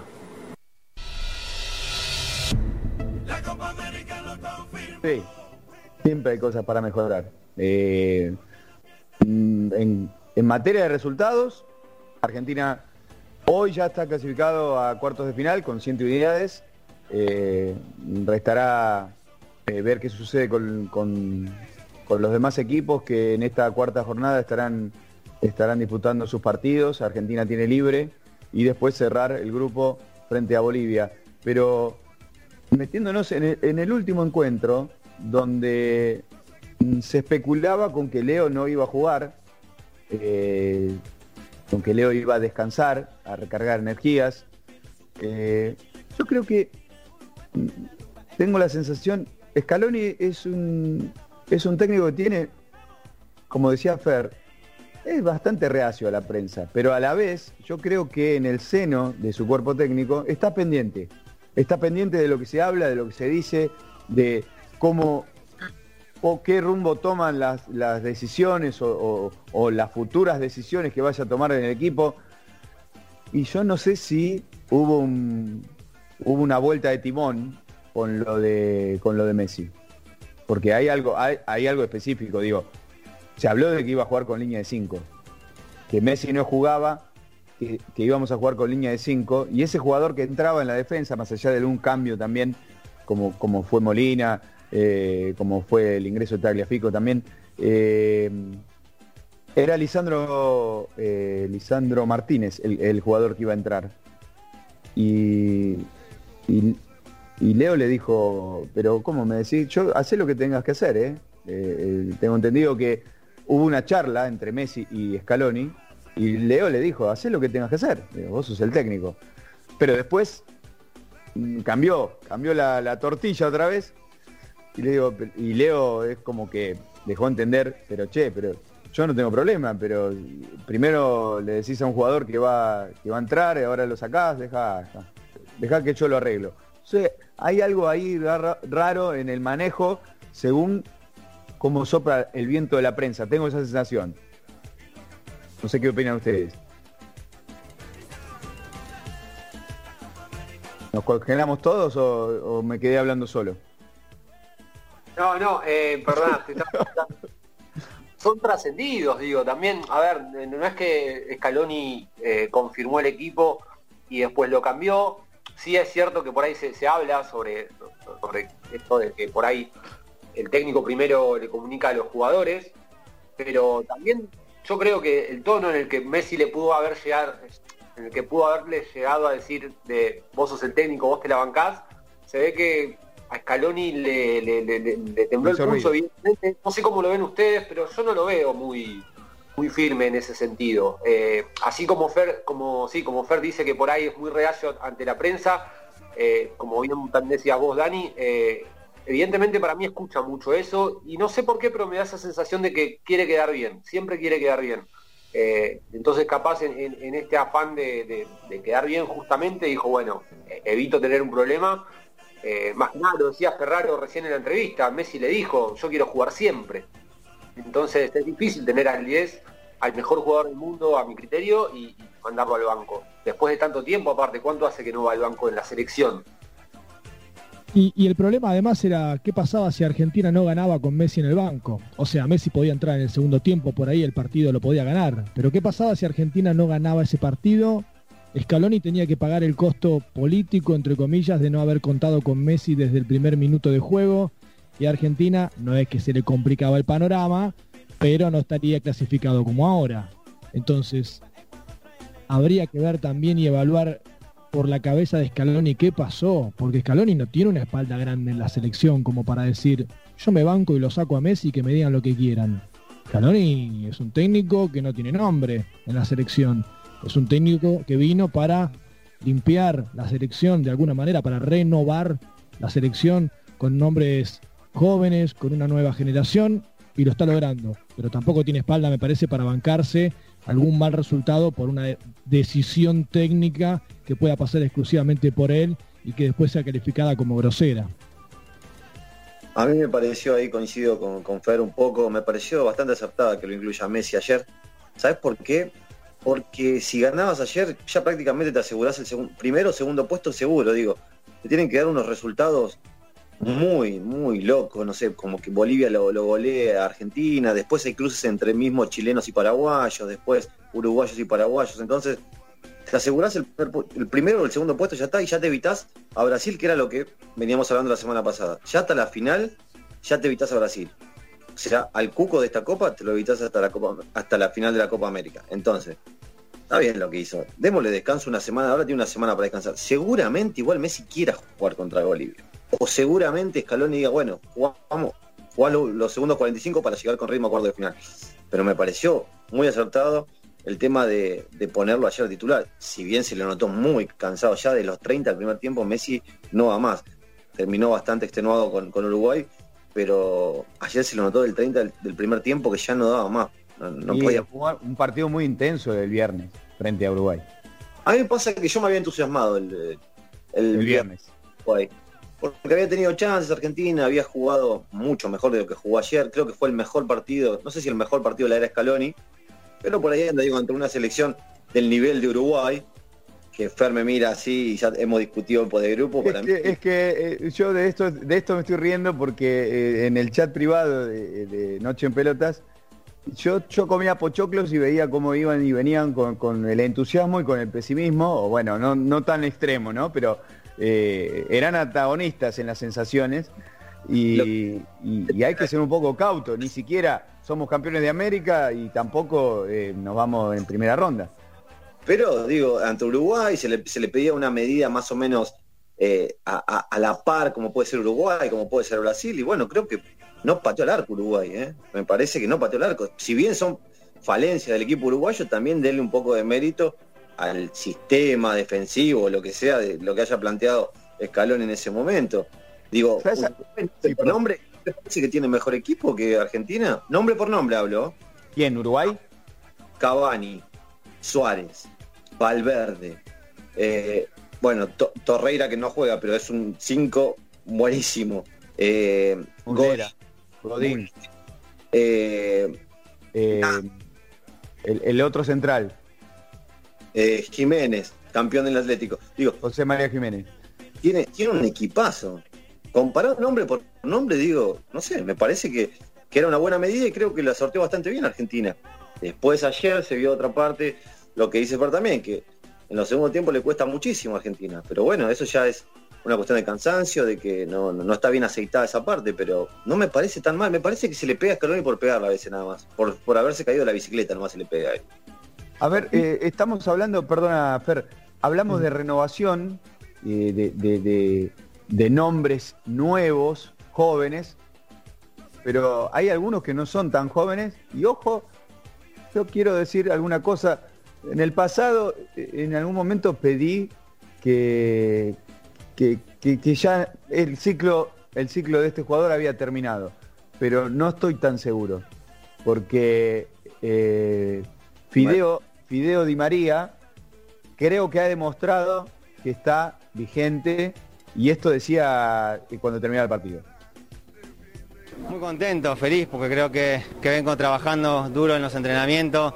Cada vez que me toca entrar intento dejar todo para, para poder demostrar que estoy siempre disponible. Eh, sé que están las críticas, sé que siempre hay, hay cosas detrás, pero lo importante es que sigo demostrando, que aunque sigan hablando de mi edad, sigo demostrando que estoy eh, bien, que estoy en un gran club, que estoy en la selección y intento siempre dar lo mejor y ayudar al equipo. Creo que cada vez que, que me toca estar con esta camiseta, intento dar el máximo, dar todo por, por esta camiseta y, y tratar de conseguir los objetivos. La Copa América lo confirmó. Yo a Di María, a Di María le pongo una ficha, eh, lo vi muy bien. En las veces que le tocó entrar en segundo tiempo y en el partido de, de ayer. Di María es uno de los eh, jugadores que creo de mitad de cancha hacia adelante hace algo distinto. Le rompe líneas. Esta selección, sí, rompe líneas. Bueno, el pase a Papu Gómez de alguna manera también lo demuestra porque uno no solamente rompe líneas eh, gambeteando metros con la pelota, sino también soltando pases filtrados. Y si empiezas a ver de mitad de cancha hacia adelante los jugadores que hasta ahora han jugado en la selección en esta Copa América, Di María es uno de los más desequilibrantes, sacando a Messi, por supuesto, ¿no? Claro, Pero sí, sí. nosotros, Correa ha tenido algunos ratos, nada más. Pero Correa no es un jugador que lo, lo puedas ver eh, rompiendo líneas. Es un jugador desequilibrante que con la pelota encarando algún, algún defensor puede llegar a desequilibrar por las puntas. Eh, González me parece que no tiene esa característica. Eh, y después para de contar. Agüero, la verdad que el otro día no, no, no, no pudo hacer mucho. Se lo veía físicamente disminuido.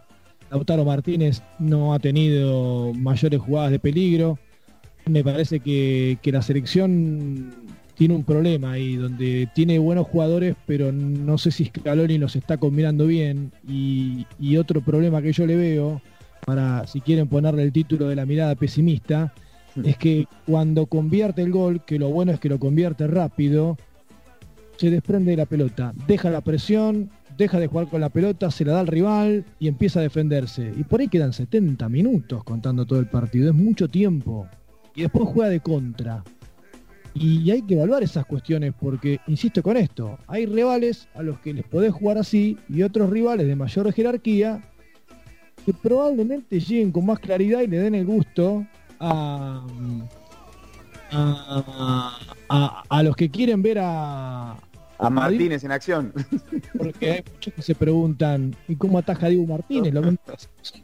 Bueno, por eso digo, hay cuestiones que, que no se están tomando en cuenta, me parece. El resultadismo a veces se lleva puesto un montón de cosas que tienen que ver con el análisis y es peligroso porque después quedás Análisis del juego, sobre todo. playoff en la primera fase y oh, al final esta selección es un desastre. Y pero hace dos semanas decías que era un buen equipo.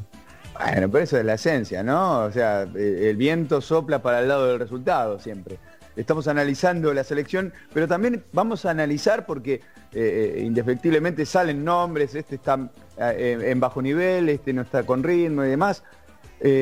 Tenemos nuestros, nuestros propios premios NEP, nuestro propio semáforo para ver quién se destacó, quién más o menos y quién realmente tuvo un partido flojo. Premios NEP. Una nueva fecha de fútbol nos dejó. Lo bueno, lo malo y nada de eso. Estos son los premios NEP.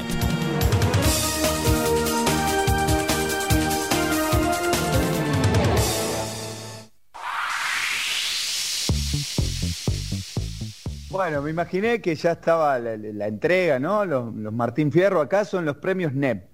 NEP y empezamos con el semáforo rojo. ¿Qué tenemos en el semáforo rojo?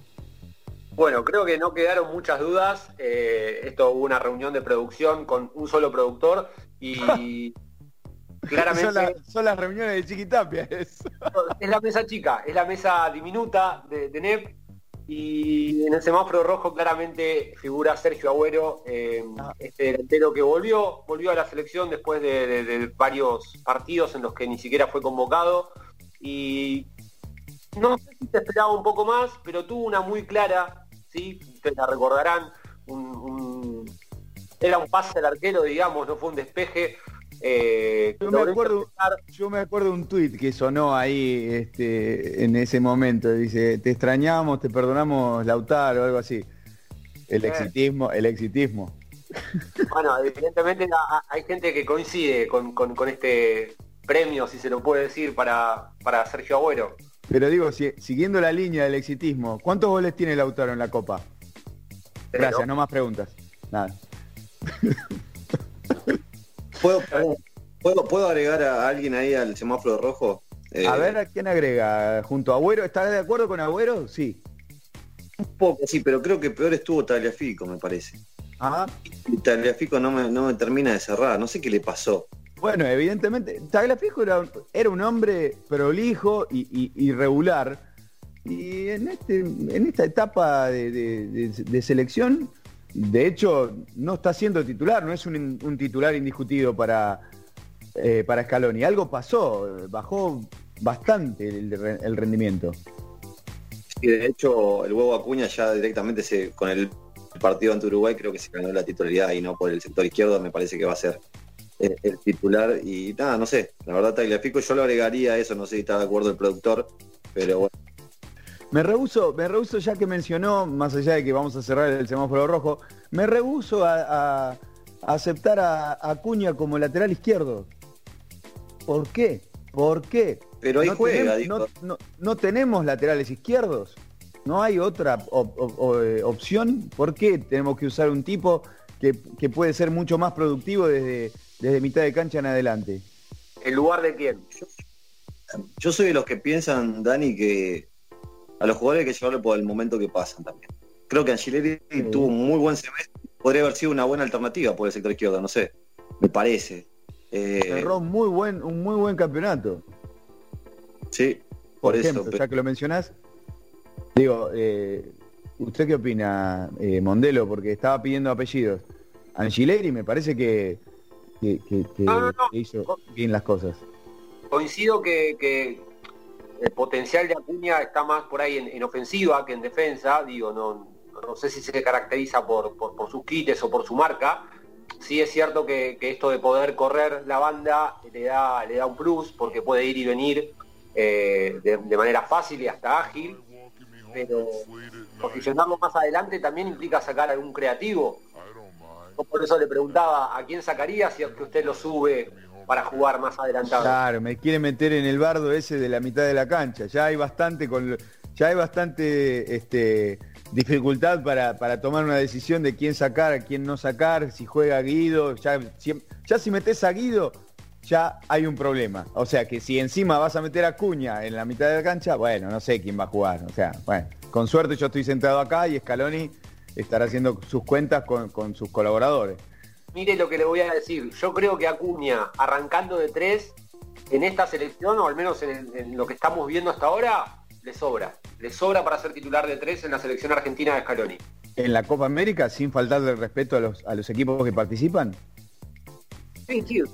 porque Eh, no es lo mi- me estoy me estoy me estoy yendo mucho hacia adelante no pero eh, un poco con lo que decía eh, Fer después este, en los mundiales te encontrás con, otro tipo de selecciones y ahí hay que ver ¿eh? hay que ver la esencia la esencia del puesto en algún momento eh, la, tenés que tirar en la cancha Olvídense, muchachos del Mundial de Qatar. ¿En serio piensan realmente que podemos tener algún tipo de chance? Digo, ¿vieron jugar a Italia, vieron jugar, no sé, a Dinamarca?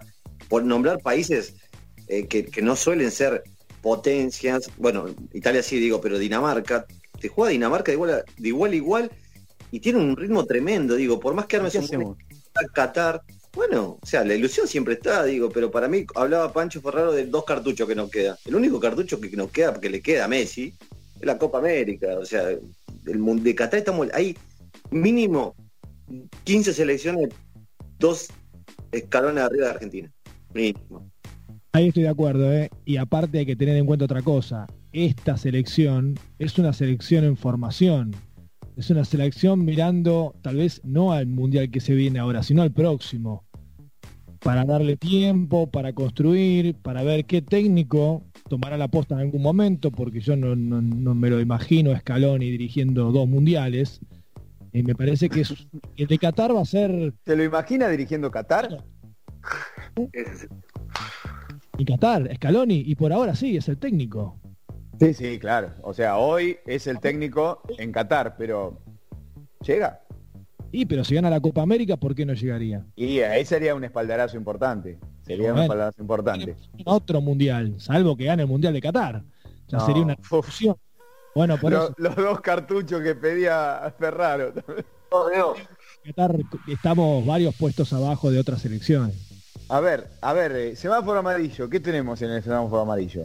Ahí estuvo un poco peleado, hubo Ah. en, en- en la, Elección. en la minúscula mesa chica, pero finalmente eh, la producción se ha decantado por Nahuel Molina. Amarillo. La verdad que sí, eh, a ver, creo que cumplió un papel decente. Bailó con la más fea, ¿eh? O sea, exactamente, al- pero hay que marcar al Mirón, ¿eh? Le tocó, le tocó al Mirón y si bien Paraguay no terminó de, lastimar ni, ni- de ser determinante al momento de terminar las jugadas, Almirón mm, no sé si hizo lo que quiso, pero tuvo bastantes libertades. Creo que fue el jugador más destacado del conjunto paraguayo. Eh, varias veces en carrera logró, logró sobreponerse a, a la defensa de Molina y mandar algún que otro centro que bueno, después finalmente no pudo haber terminado en, en gol, pero está ahí, como que tuvo sus buenas y sus malas. Sí, sí, sí. Eh, aparte es un jugador que viene sumando minutos eh, desde los segundos tiempos, poquitos, eh, para, para cubrir para cubrir esos cambios de, de- de- de- de justamente cambio de aire y demás. Pero se bancó bastante bien el partido, el partido desde el arranque. Eso es un amarillo y no es un rojo. Bueno, qué suerte. Y a ver, ¿y qué tenemos en el verde? Porque no- porque para, para los palos somos todos mandados a hacer, hay que ver. Eh, A Corbis, a Corbis, eh, Corbis tiene una gana de decir, este es el- mi verde. A ver qué dice la producción. a la producción eligió en el verde, estuvo tentado de elegir a Alejandro Gómez, que fue el que terminó por sentenciar el, el- el resultado del partido, pero claramente Pero no lo eligió. María demostró estar eh, en otra sintonía, más, más agresivo, con esto que bien decía Fernando, eh, rompiendo líneas no solo con la pelota, sino con estos pases filtrados, como que eh, tenía un cambio más que el resto del equipo. Totalmente de acuerdo, Di María.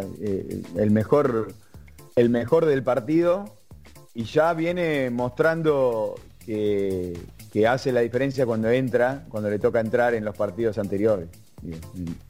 Eh, eh, Di María es una alternativa. A ver, me pasa, me pasa que tengo esa sensación de, por favor, no te lesiones. O sea, no quiero ser malo, pero está esa sensación siempre en el aire, porque como es una máquina de correr, eh, no, no digo que sea lo único que hace, eh, ojo, lo que digo es que eh, eh, es un jugador que, que- que te lleva al límite, en velocidad, con la habilidad, tiene buena pegada, digo, es un jugador completo, no estoy descubriendo nada. Eh, y si se puede explotar, si no, la verdad no sé, no sé qué piensa Scaloni y, en qué momento podría hacer el clic para que Di María eh, juegue de arranque. Hay que ver si como está jugando la selección, con toda la presión y, y la energía y el desgaste físico que propone en los primeros 15, 20 minutos, le conviene a, Di a ponerlo a Di María como titular en todos los partidos. Probablemente se termine lastimando. Entonces por ahí elige qué partido o en qué momento. El otro día estuvo de arranque y la verdad que jugó muy bien, yo estoy de acuerdo, fue el mejor, me parece, y el más determinante. Pero hay que ver si le da para jugar a ese nivel, a ese ritmo que propone Scaloni todos los partidos a Di María. Sí, eh, eh, lo cierto. Eh, ¿Usted qué opina, eh, Corbalán? Porque, ¿qué, opina, por ejemplo, de Di María? A mí me parece un interesantísimo, siempre me gustó Di María, pero me parece que le, que le da más para los últimos 30, puede hacer mucha diferencia si ingresa en el segundo tiempo en los últimos 30, 35 minutos, con la velocidad, con el sprint que tiene, la gambeta, me parece que sería uno de mis primeros cambios, lo- sería Di María. No sé si para todo el partido y más con el esquema que juega Argentina, eh, no sé si tiene un lugar asegurado pero me parece me parece el primer recambio sin duda.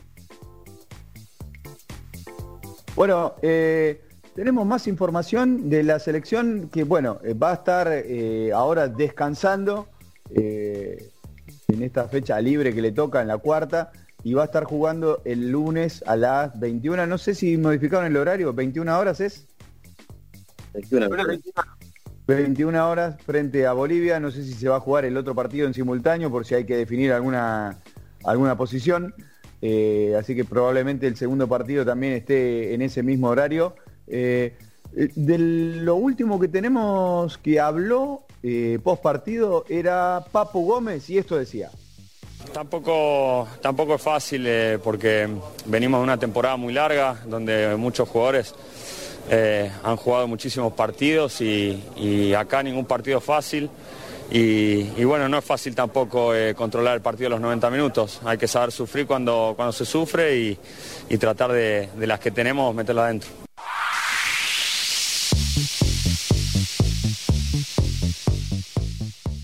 Bueno, el Papu tuvo una y la mandó a bordar. Hablando de eh, hay que ser efectivos, bueno, eh, en, en- pocos minutos, digo, son los minutos de Argentina donde va, va adelante, domina, presiona alto, eh, le quita la pelota al rival y, se hace dueño de, los primeros minutos de- de- del partido, se doblega al rival. Pero un poco con, lo que decía Fer, eh, eh, ese- esa presión se va, se va cayendo, se va desgastando. No sé si realmente lo físico está, está eh, sacando, sacando cuentas ahí. Y bueno, nada, Argentina lo, sufre y termina sufriendo. Digo, estamos en una Copa América, posiblemente sea el rival más, más débil el próximo, el del próximo lunes, pero pero Argentina va a tener que, que sostener un poco más eh, su, su juego si quiere, eh, si quiere no pasar sobresaltos o sofocones, digo, eh, creo que incluso con lo que decía eh, Corbis, se, pasaron los últimos minutos más tranquilos frente a Uruguay que frente a Paraguay. Y eso que ninguno de los dos mm, gravitó, digo, nadie nos pateó al arco.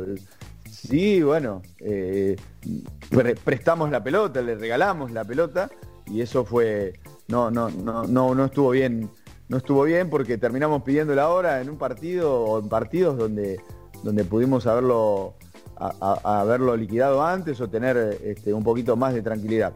Eh, ya en un ratito estamos cerrando, eh, vendemos redes, escuchamos el relato y cerramos el programa. Si querés comunicarte con nosotros, también nos podés encontrar en Facebook, Twitter o Instagram como arroba Noche en Pelotas y en nuestra web nocheenpelotas.com.ar. Ahí la tiene Marabona, lo marcan dos, pisa la pelota Marabona, arranca por la derecha el genio del fútbol mundial, y es el tercero a tocar para Borruchaga siempre Marabona, genio, genio, genio, ta, ta, ta, ta, ta, ta, ta, ¡Y gol! ¡Y gol! ¡Y gol! ¡Dios santo, viva el fútbol! ¡Golazo! ¡Y el gol! ¡Maradona! ¡Es para llorar, perdónenme! ¡Maradona! En la corrida memorable, en la jugada de todos los tiempos, barrilete cósmico, ¿de qué planeta viniste?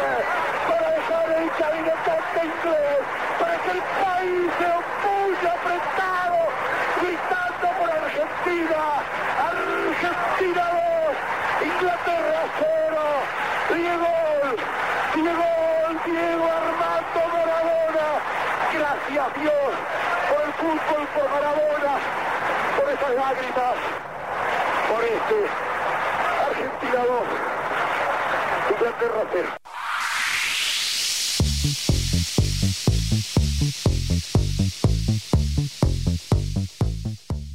Yo sé que nos estamos yendo, que estamos cerrando el programa, que tenemos que, no sé, eh, seguramente Lucas me va a contar que Italia ya está clasificado, que está esperando rival y demás. Yo quiero saber, cortita y al pie, dónde estaban, qué estaban haciendo, cuántos años tenían cuando sucedió esto, cuando Maradona hizo esta bestial obra de arte frente a los ingleses. Vos estabas Sí. nadando. ¿Estaba? Estaba nadando porque no, estaba Sí, nadando. sí, sí, sí. Ah, cuando escuché el nadar, el verbo nadar, ya me di cuenta. Tranquilo. Usted está en el semáforo rojo.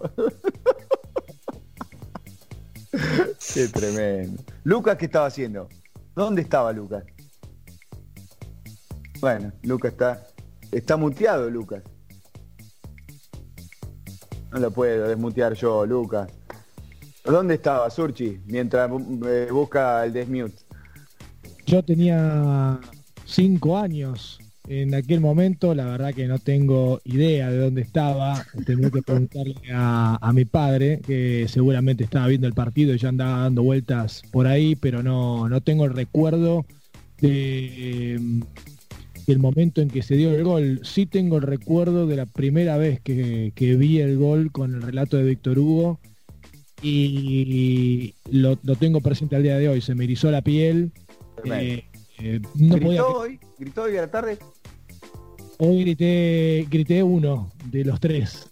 Eh, grité de Atlético, pero bueno, no alcanzó. Que no tuvo nada que ver con el gol de Maradona. No. Eh, pero bueno, fue un lindo gol también. Un lindo gol, sí, claramente. Eh, Mondelo se escapó, se fue. o sea, le estaba preguntando dónde, dónde estaba el día del partido y bueno, se fue. Ahí volvió. Volvió, vuelve, no vuelve, no sé qué va a hacer. Eh, muchachos, eh, no sé si, si me quieren decir algo de la, de la Eurocopa, porque la verdad no estoy viendo absolutamente nada. Eh, sé que Italia tiene como 35 partidos invictos y no sé qué. Y, pero Corbis me dijo que no me- ni me preocupe por el Mundial, que ahora es Copa América, así que bueno, nada. Ojo con Alemania, ¿eh? Ojo con Alemania, que parece, pero después se engrana. Y Alemania, siempre. decir de, de la Euro es que prepárense para mañana el fracaso estrepitoso de la selección de española. Uh, ¿Sale eyectado Luis Enrique? Ese que tiene poca tiene poca cuerda. poca carga. ya. Sí. Sí, Estamos, sí. ¿no? Muchachos, Y, y eh, después se define se, defi- se define el grupo de Francia, Portugal y Alemania y Hungría que decía, perdón, hasta Hungría tiene chances, ¿eh? si Hungría logra derrotar a Alemania, se clasificará, Portugal y Francia van a ver que le, sacó un, le sacó un empate el otro día a Portugal, ¿no? Sí. No, a, a Francia, a Francia le sacó un Ah, empate. Francia, perdón, sí. No ve que ya le digo. Igual perdió. No estoy viendo eh, Eurocopa. Señores, nos estamos yendo. Eh, programa 64 se fue. Eh, operación técnica Pablo Mosca, producción general Florencia Sánchez, Lucía Friedman. Esto ha sido Noche en Pelotas. Nos reencontramos el próximo martes otra vez para seguir analizando y eh, recibiendo algún entrevistado que seguramente con, algún, con alguna historia jugosa nos va a deleitar. Que tengan buena semana, buena vida y que estén bien. Chao. Esto fue Noche en Pelotas. Tu último resumen deportivo y algo de música. Nos reencontramos el próximo martes, acá, en la RZ, www.larz.com.ar.